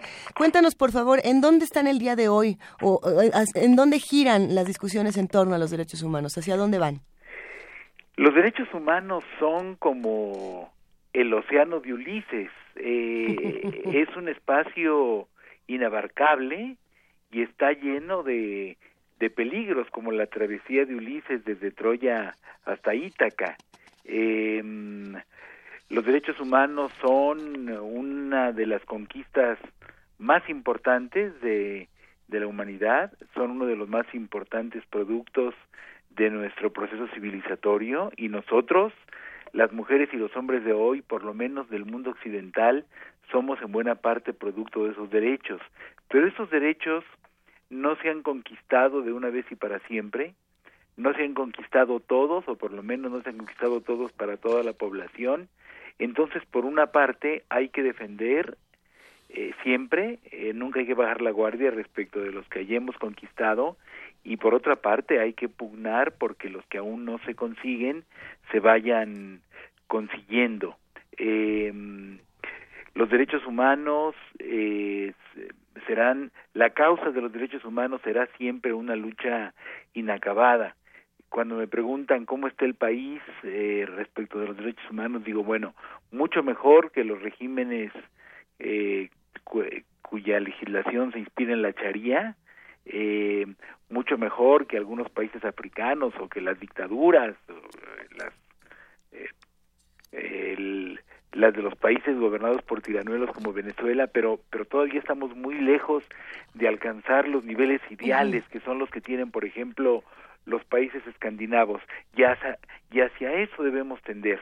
Debemos tender hacia un país donde donde no haya tortura, donde no haya desapariciones, donde la policía no cometa abusos, donde no haya impunidad, eh, donde eh, no haya pobreza extrema.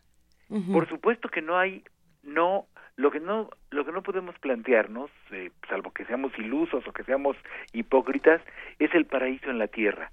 el gran sociólogo francés Gabriel Tardet dijo que la criminalidad sería a la humanidad lo que la sombra es a los cuerpos, siempre estaría con nosotros. Y lo mismo los abusos de poder, pero debemos tender a lo que sucede en los países de la Unión Europea y sobre todo en los países escandinavos, donde esos abusos son esporádicos, no son una cosa de todos los días. A mí me da eh, me da mucha envidia, eh, se dice envidia de la buena, pero no hay envidia de la buena, cuando, cuando digo, bueno, el ombudsman de Suecia atiende un asunto relacionado a que la leche que se les da a los niños en las escuelas es una leche que no está a la temperatura adecuada. Bueno, ojalá que nuestro ombudsman también atendiera ese tipo de quejas y no atendiera quejas de tortura y de otras cosas terribles. Sí, eh, pensando en las palabras que que, que, nos han surgido cuando pensábamos en esta discusión. Por ejemplo, en México nos salen eh, tortura, que ya, que ya la mencionas, Luis de la Barrera, por ahí también aparecía eh, militarización, violencia, censura, y aparecen muchas otras, eh, las muchas violencias que se pueden vivir en nuestro país, precisamente pensando en estos abusos de poder. pensando en lo que ocurre en nuestro país y en otros países del mundo, esta noticia que ha dado la vuelta en, en los últimos días, en las últimas horas, es el referendo en Turquía y lo que pasa con Recep Tayyip Erdogan, el presidente, si va o no tener más facultades para encargarse de las decisiones de, su país. Algunos eh, piensan que, estas, que estos tipos de abusos de poder y esta falta de derechos humanos viene precisamente de ahí, de cuánta autoridad se le da a la autoridad. ¿Tú qué piensas? Yo creo que es muy importante que el gobernante tenga el poder suficiente para poder gobernar.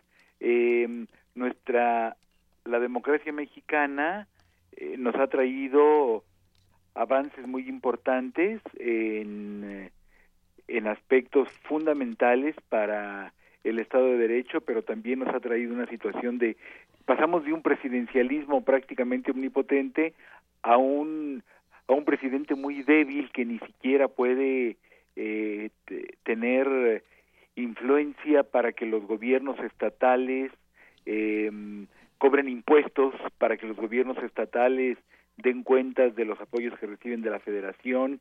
Entonces, lo que importa es que el, el, el, el gobernante tenga las suficientes herramientas para gobernar eficazmente, pero que estas herramientas, que este espacio de poder no sea un espacio de abusos. Y para eso es importante eso, eso está dicho desde el siglo XVIII por Montesquieu, por ejemplo. Por eso es muy importante la auténtica división de poderes. Un, un poder legislativo y un poder judicial fuerte, independiente, que, que le sirvan de contrapesos.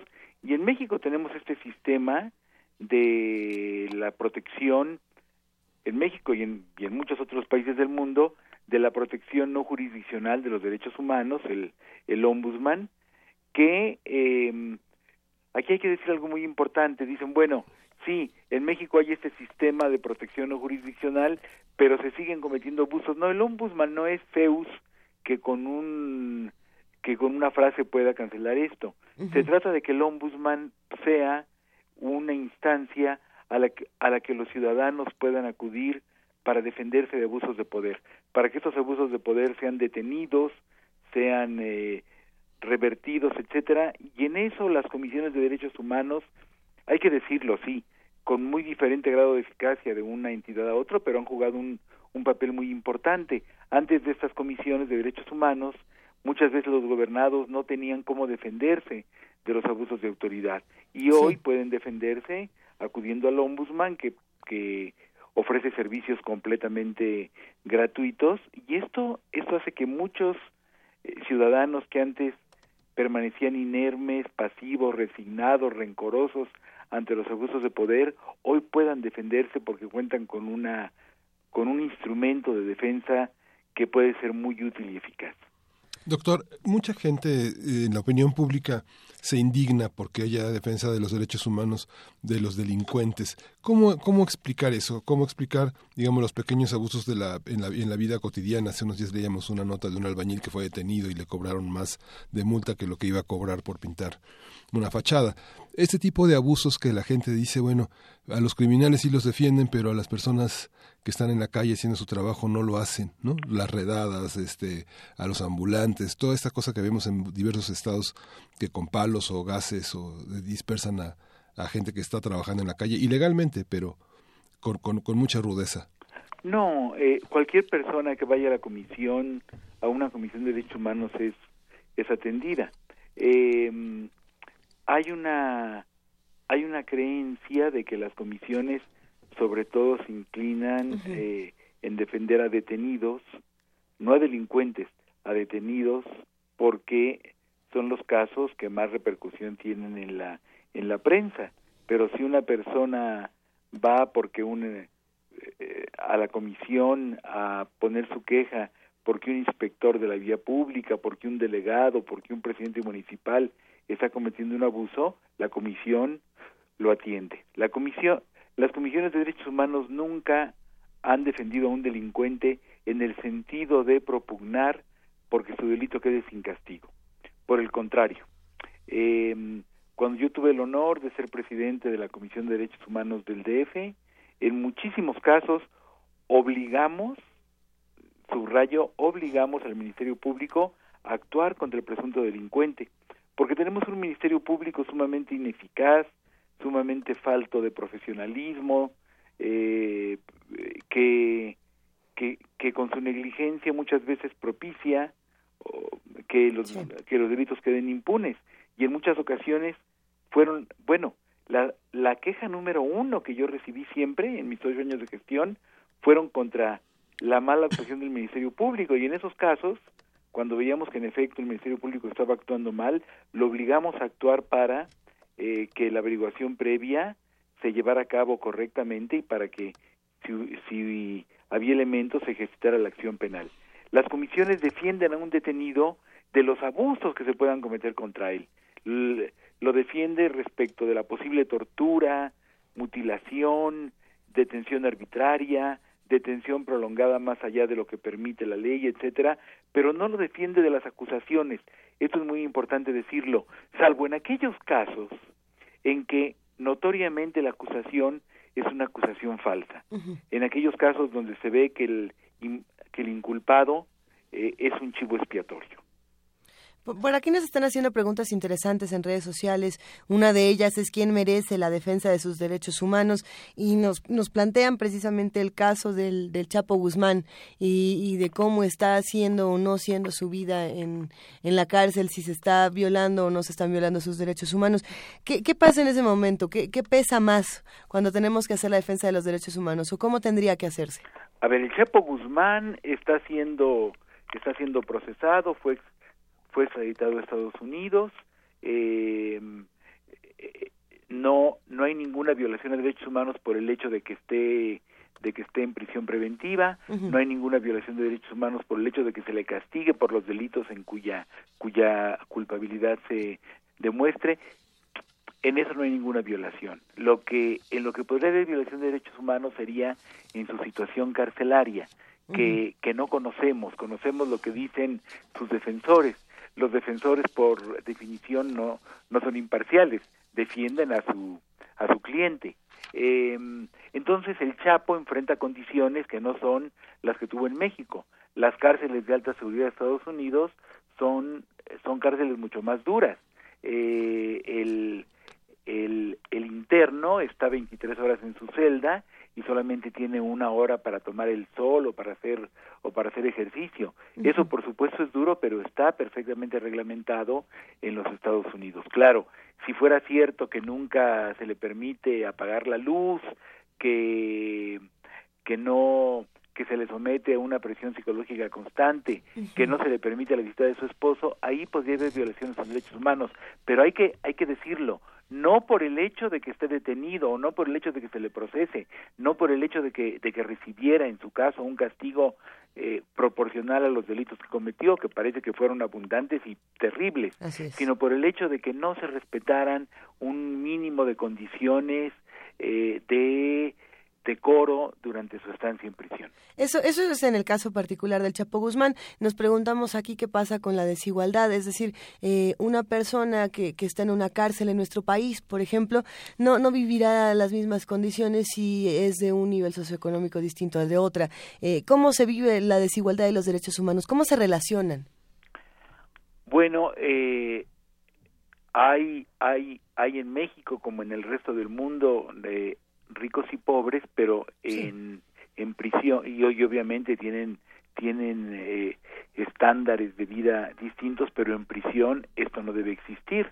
La, la prisión es un castigo y todos los internos deben recibir el, el mismo trato, es decir, no, no deben ser objeto de tortura, de maltratos, de exacciones, eh, deben recibir una alimentación nunca de lujo, pero sí una alimentación adecuada en cantidad, en calidad, en, en valor nutritivo. Y lamentablemente por la corrupción que impera en nuestro sistema penitenciario hay por una parte privilegios a los internos poderosos y por otra parte hay condiciones a veces indignas para los internos pobres. Y y lo peor, hay a veces en, en varias prisiones autogobiernos en los que son los internos los que dan las órdenes en la prisión, los que pueden cometer abusos con la aquiescencia de las autoridades. Esto es totalmente inaceptable y esto es uno de esta es una de las situaciones gravemente violatorias de los derechos humanos en nuestro país, el estado en que se encuentran nuestras prisiones, por lo menos las prisiones locales, las prisiones de las entidades federativas, mucho menos las federales. El programa que presenta para discutir todos estos temas tiene elementos fundamentales como los que usted está mencionando ahora con eh, un, lado de la fragilidad que es la, el tema de la rehabilitación, el tema de la reclusión. Están las personas mayores, la diversidad sexual y los derechos humanos, los derechos humanos y su incidencia este, pública, la violencia de género, la esquizofrenia, la migración, son los sujetos eh, más frágiles del, sistema, la enfermedad, la muerte, la, la, la vejación, las mujeres. ¿Cómo, cómo eh, orientar una política hacia sujetos tan frágiles eh, en medio de una, de una cultura que, que los hostiga, que los persigue, que no los reconoce, que los niega? ¿Cómo, cómo hacerlo, digamos, en, esa parte, no solo la parte, la parte legal? la, cultura de los derechos humanos incide en, ¿cómo, ¿cómo, puede incidir en ese aspecto en el que nosotros somos tan, este, tan ignorantes, tan este, arrogantes, tan egoístas? Está incidiendo de una manera muy importante y hay cambios importantísimos al respecto. Hace todavía 25 años, nadie en nuestro país, salvo en pequeños círculos académicos, nadie hablaba de derechos humanos, era un término completamente desconocido. Hoy, en cualquier plática, en pláticas de café, de cantina, de taxi, de metro, de sobremesa en una familia se habla de derechos humanos. Y hay avances muy importantes. Los homosexuales, por ejemplo, han sido objeto históricamente de una persecución brutal. Sí ilegal, etcétera, y hoy pueden casarse, hoy hoy pueden adoptar, hoy nadie se atrevería, como pasó eh, en, en el siglo pasado, a solicitar que un homosexual fuera despedido de su trabajo por el hecho de serlo. Hoy hay una política importante en favor de las personas con discapacidad. Hoy se reconoce una serie de derechos muy importantes a, a, las personas que tienen algún padecimiento de tipo mental. Y, bueno la situación de las mujeres por lo menos de amplios círculos de mujeres la eh, la revolución más importante del siglo XX en México y en el mundo occidental fue la revolución de las mujeres una revolución con grandes logros que no costó vidas, que no tuvo que disparar un solo tiro. Hace todavía 50 años, 60 años, 70 años, las mujeres no podían votar en nuestro país, hace un poco más las mujeres no podían heredar, no podían solicitar el divorcio, si se casaban en segundas nupcias después de divorciarse perdían la patria potestad de los hijos, requerían el permiso del cónyuge para trabajar, hoy todo eso ya no existe. Hay avances muy importantes en materia de derechos humanos. Lo que sucede, y esto es algo, una tendencia muy humana, es que sobre todo vemos lo que está mal y es bueno que lo veamos pues para irlo mejorando, pero hay también avances muy importantes. Claro, eh, pero por supuesto que hay, eh, hay como muchas muchas maneras de ver, por ejemplo, las muchas violencias que, que viven las mujeres todos los días. Si bien hay eh, profundos avances en materia de derechos humanos, podemos pensar si se cumplen o no se cumplen todas estas decisiones. cada, cada cuántos minutos, cada cuántas horas matan a una mujer en nuestro país por el simple hecho de, de ser mujer. Y no solo eso, en algún momento se dio una discusión muy interesante, Luis de la Barrera, que creo que sería interesante analizar contigo.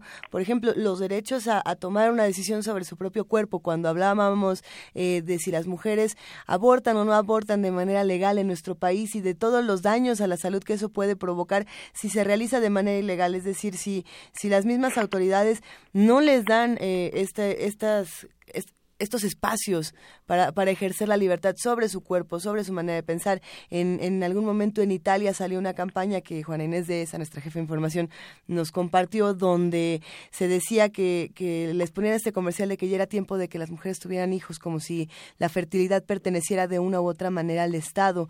Eh, ¿Qué pasa con estos derechos que en teoría tenemos, pero que en la realidad no, no todos los ejercen? Bueno, lamentablemente, eh, salvo en el Distrito Federal o, en la Ciudad de México para actualizar nuestro lenguaje, eh, salvo, salvo en la Ciudad de México, el, el aborto consentido por una mujer eh, es, es un delito.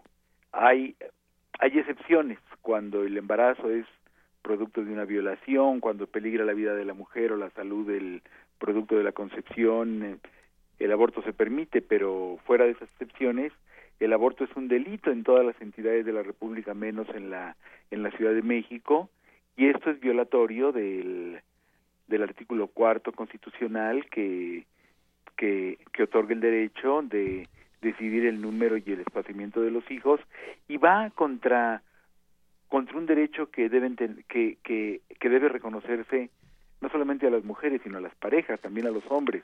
El derecho a decidir en qué momento se tiene un hijo. Eh, tener un hijo es algo, es una decisión muy, muy delicada, muy importante, debe ser una decisión muy íntima. Entonces, eh, quiero, quiero contar que cuando yo fui designado por el, por el doctor Jorge Carpizo en la Comisión Nacional de Derechos Humanos como eh, fundador, encargado del programa penitenciario, como visitador penitenciario, eh, vinieron a verlo obispos de toda la República para pedirle que revocara mi nombramiento, porque dos años antes yo había publicado un libro que se llama eh, El delito de aborto, una careta de buena conciencia, en el que sostengo que es una terrible hipocresía y una terrible injusticia y una norma muy clasista eh, considerar que el aborto consentido por la mujer o procurado por la mujer es un delito. eh, cuando fui designado presidente de la Comisión de Humanos del DF, la fracción del PAN no votó por mí, se abstuvo porque se abstuvieron, votaron en contra de mí los panistas varones, pero se abstuvieron las mujeres porque el, presidente del partido, un hombre muy culto por otra parte, Carlos Castillo Peraza dijo, no podemos votar para para ombudsman por un hombre que, que, que defiende el aborto. Yo no defendí el aborto, por supuesto, defendía que no se penalizara el aborto, que, que, que, que el aborto se evitara con campañas de control natal adecuadas, etcétera. Pero ya en mi segundo periodo, cuando, cuando mi reelección, ya la votación a mi favor fue unánime porque ya ni el PAN siquiera recordó aquel libro. Creo que creo que hay una conciencia cada vez mayor de que una mujer y una pareja deben tener el pleno derecho para decidir si tienen o no un hijo. Por supuesto que es mejor evitar el embarazo no deseado, pero cuando cuando se plantea el dilema del aborto es porque el embarazo ya es un hecho y uno no puede volver el tiempo atrás. Al momento previo de ese instante eh, desafortunado, aunque quizá mágico y muy disfrutable, en que se concibió a un niño. doctor, esta, esta, esta, el conjunto de reformas que, que implementó la presente administración, la reforma jurídica, ¿cómo, cómo, cómo, cómo convive con lo logrado en materia también jurídica con los derechos humanos? Bueno, la, la reforma constitucional del 10 de junio de 2011 es muy importante porque señala que eh, en México están vigentes los derechos humanos consagrados no solamente en la Constitución, sino también en los tratados internacionales. Y todas las autoridades están obligadas a que eh, la interpretación que hagan de las leyes debe ser la más favorable a los derechos humanos. Sin embargo, ahí la Suprema Corte, dos años después, dijo que un texto constitucional podía limitar eh, podía restringir un derecho consagrado en un tratado internacional. Y estaban pensando en el en el arraigo porque un poco tiempo después eh, la nuestro máximo tribunal avaló la figura del arraigo que es una figura sumamente arbitraria. Entonces ahí hubo una una resolución deplorable de la Suprema Corte que por otra parte como dije hace un momento ha tenido también decisiones muy plausibles como la de permitir eh, la de la de señalar claramente que negar el matrimonio a los homosexuales es una es un acto discriminatorio que viola sus derechos humanos. Entonces creo que es que es importante que hagamos valer esta reforma del artículo primero. Lo, lo, los derechos humanos deben ser el faro que guíe la actuación de todas las autoridades y aquellas normas que violen derechos humanos consagrados en la Constitución o en los tratados deben ser normas que se deroguen y que mientras se derogan no se apliquen. ¿Qué, ¿Qué es lo que pasa con las normas de los códigos civiles que dicen que el matrimonio es la unión de un hombre y una mujer? Entonces, si un, si un juez civil se niega a casar a una pareja de homosexuales, hombres o mujeres, ellos pueden acudir al amparo para que el juez le ordene al juez del registro civil que los case. Y, y lo cierto es que si bien los derechos humanos se, se ahora sí que se cumplen, ¿no? Dos personas del mismo sexo se pueden casar, pero a la salida nos vemos, ¿no? Y eso es lo que está ocurriendo en nuestro país. Hay, hay como, como una suerte de pero a la salida, pero cuando acabes de hacer tus asuntos, vas a ver la que te toca. Y bueno, tenemos esta, estas violencias que sufren los homosexuales, la comunidad trans, las mujeres y por supuesto eh, los periodistas, que ese es otro eh, grupo de, de, personas que están sufriendo este tipo de violencias extremas. Lo, lo menciono precisamente porque el 11 de abril, eh, como precisamente yo creo que ya muchos lo, saben, Juan José Roldán Ávila, periodista y activista por los derechos derechos de las poblaciones LGBT. Eh, fue encontrado sin vida en Tlaxcala, eh, esto sí, el, el, 11 de abril, si no me equivoco. Y, y, bueno, pues justo la Comisión Nacional de Derechos Humanos, la CNDH, acaba de exigir al gobierno federal mayores recursos para destinar al mecanismo de protección para personas defensoras de derechos humanos y periodistas. Y, y siguen pasando estas cosas. Es, es, es increíble pensar que, sí, bueno, lo, los homosexuales tienen estos derechos, pero bueno, pero los matan. Los trans tienen estos derechos, pero los matan. Los, los periodistas difunden toda esta información y también los matan. ¿Qué hacemos con esto, Luis de la Barreda? Bueno, eh, es, es una situación totalmente inaceptable, pero quiero también decir que, que, que México vive una, una catástrofe en materia de índices delictivos. México eh, había logrado de 1997 a 2007 reducir en un 50% su tasa de homicidios dolosos. Y a partir de 2007 sí. eh, la ha aumentado de una manera brutal. Entre 2008 y 2012 eh, la tasa de homicidios se triplicó y llegamos a niveles mayores que los de 1997 y eh, aunque aunque en este sexenio ha bajado ligeramente la tasa de homicidios, sigue siendo demasiado alta. Y ese es una ese es un asunto que que nos perjudica a todos que que nos ha eh, devuelto a una situación de inseguridad que, que parecía que estábamos poco a poco logrando superar. Tiene que ver con por supuesto con condiciones estructurales del país tiene que ver con eh, el desempleo sobre todo el desempleo de los de los jóvenes, tiene que ver con aspectos educativos, tiene que ver con la con la debilidad del Estado, con la ausencia de autoridad en varias zonas de la República y tiene que ver también, y esto hay que decirlo en todos los tonos y en todos los foros, tiene también que ver con que no hemos contado en México ni con policías ni con ministerios públicos altamente profesionales. Y entonces eh, todo este cóctel de factores sociales y de factores institucionales ha hecho que México eh, haya aumentado su tasa de homicidios de una manera verdaderamente grave. Esta, eh, en, en, el tema, perdón que cambie el, tema hacia, otra, hacia otro lado, el tema de la migración, eh, como lo vivimos ahora en relación con los Estados Unidos y el incremento notable de detenciones por parte de inmigrantes ilegales, ¿cómo defender en las fronteras, en, en los, en, en territorios extranjeros, los derechos de nuestros connacionales? ¿Lo estamos haciendo bien, doctor? Este es un tema que hay que abordar con mucha responsabilidad. Eh, un, un país tiene derecho a deportar a alguien que está en su territorio de una manera ilegal. Entonces lo que México puede hacer ahí es defender el debido proceso, defender principios humanitarios que deben estar por encima de cualquier ley interna. Por ejemplo, que una familia no sea separada, que un padre no sea separado de sus hijos, eh, que un hombre o una mujer no sean separados de su cónyuge, separados de sus padres, etcétera. Y lo que tenemos que preguntarnos muy autocríticamente es por qué los mexicanos, en un gran número, en, un número millonario, se han ido a, Estados Unidos. Y la respuesta no hay que no hay que buscarla demasiado lejos.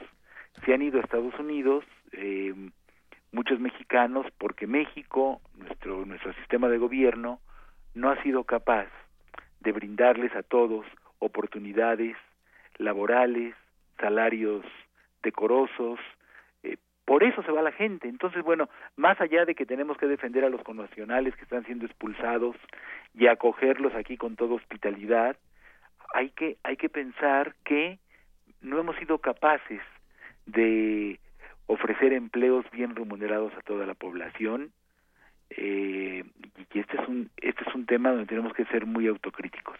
Ha sido una tendencia latinoamericana de todos los países de América Latina.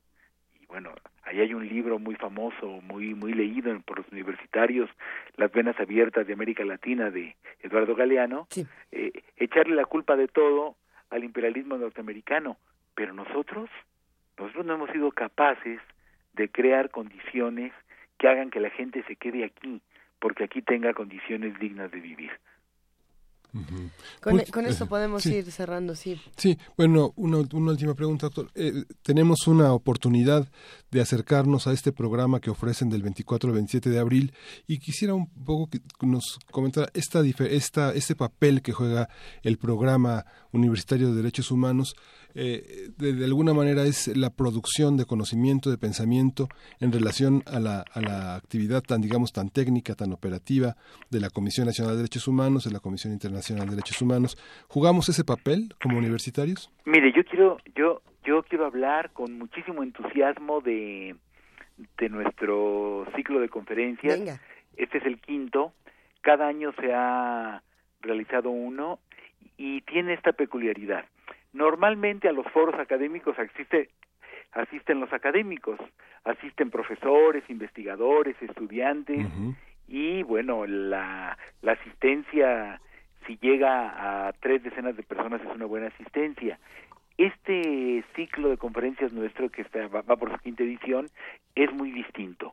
No está por supuesto pueden ir académicos, son muy bienvenidos y resulta interesante para ellos, pero sobre todo está dirigido al necesariamente estudios de educación superior y por eso se celebra en el centro de la ciudad, muy cerca de una estación del metro, de la estación del metro Zócalo, de la estación del metro Allende, eh, en la plaza de Santo Domingo, en el palacio de la de la Inquisición, de la Santa Inquisición y de la antigua Escuela de Medicina. Entonces, eh, es muy interesante porque llegan por cientos personas, bueno, no no no caben en en un auditorio, tenemos que poner en, en otros salones pantallas para que la gente pueda verlos y llega gente de, de, de todas las ocupaciones, llegan, llegan empleados, llegan obreros, llegan amas de casa, en fin, y, y tocamos temas de la mayor importancia. Perla Gómez, que es la presidenta de la Comisión de Derechos Humanos de la Ciudad de México, nos va a hablar de los derechos humanos y su incidencia en la política pública. Aida Díaz Tendero, que es del Centro de Investigaciones sobre América Latina y el Caribe de la UNAM, va a hablar de los derechos humanos de las personas mayores, es decir, de, de las personas, de los viejos, aunque sea eh, ahora políticamente incorrecto llamarles así, se les puede llamar con todo respeto de esta manera. Patricia Uribe, que ha sido, que ha jugado un papel importantísimo en, en la defensa de las personas con el síndrome de con, con el VIH va a hablar de diversidad sexual y derechos humanos. Mariana Lojo va a hablar sobre si un esquizofrénico puede ser libre a pesar de su padecimiento. José Antonio Caballero del CIDE va a hablar de los derechos humanos de las personas colectivas. Sonia Frías del Centro Regional de Investigaciones Multidisciplinarias de la UNAM va a hablar de violencia de género y acceso a la justicia. Eunice Rendón, coordinadora de Agenda Migrantes y Red Viral, va a hablar precisamente del problema de migrantes. Y Laurelisa Pérez, que es de nuestro programa, va a hablar de la evaluación de los experta en indicadores reconocida por la OEA. Entonces hay temas del mayor interés, la entrada es libre, están están todos invitados y, y, y nos dará mucho gusto que como ha ocurrido en las en las jornadas pasadas, en esta ocasión también tengamos a un público muy numeroso y muy entusiasta. Sí, hoy ya tenemos, ya tenemos en nuestras redes sociales eh, el formulario de inscripción. Vamos a estar temprano en Brasil 33 para agarrar lugar y que no nos toque la pantalla. Y pues le agradecemos muchísimo su, su, su participación, doctor, y pues le deseamos muchísimo éxito en estas jornadas tan importantes. Les agradezco muchísimo este espacio, les mando un saludo muy afectuoso y, y bueno, siempre es un gusto estar en Radio UNAM. Oye Luis, y antes de despedirnos, nada más decirte que no solamente nosotros te mandamos este abrazo afectuoso, eh, todos los radioescuchas que hacen comunidad con nosotros eh, todo el tiempo escriben, preguntan por ti, te mandan abrazos y bueno, esta no ha sido la excepción. Saludos para todos ellos, muchas gracias. Te queremos, Luis, hasta luego. Igualmente, hasta luego. Vamos a escuchar en este momento más música de la curaduría de Gastón García Marinosi, un abrazo para él.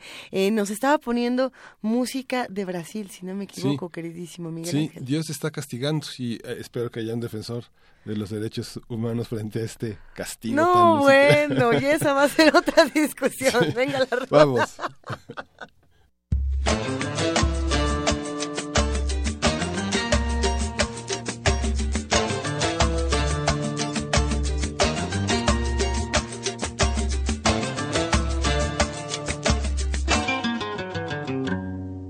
Não vem atravessar o meu caminho.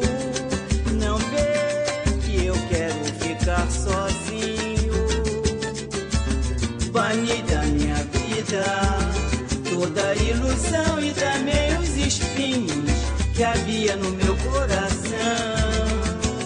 Bani da minha vida, toda ilusão e também os espinhos que havia no esqueci do passado, quando erraste eu te perdoei. Agora ficas sozinha no meu caminho, não quero ninguém. O teu arrependimento não interessa saber. Usaste de falsidade, mesmo sem eu merecer. Não interessa o teu choro pra mim, o amor. Mereces sofrer.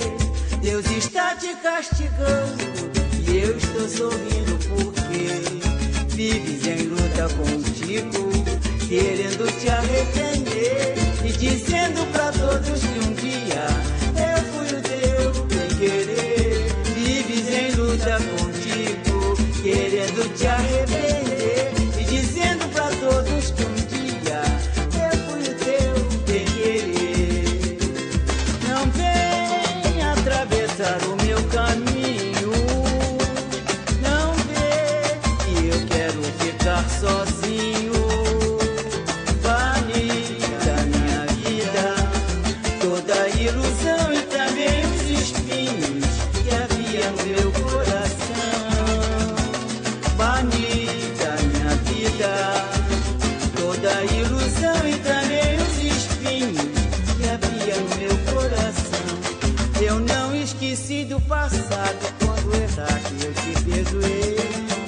Agora ficas sozinha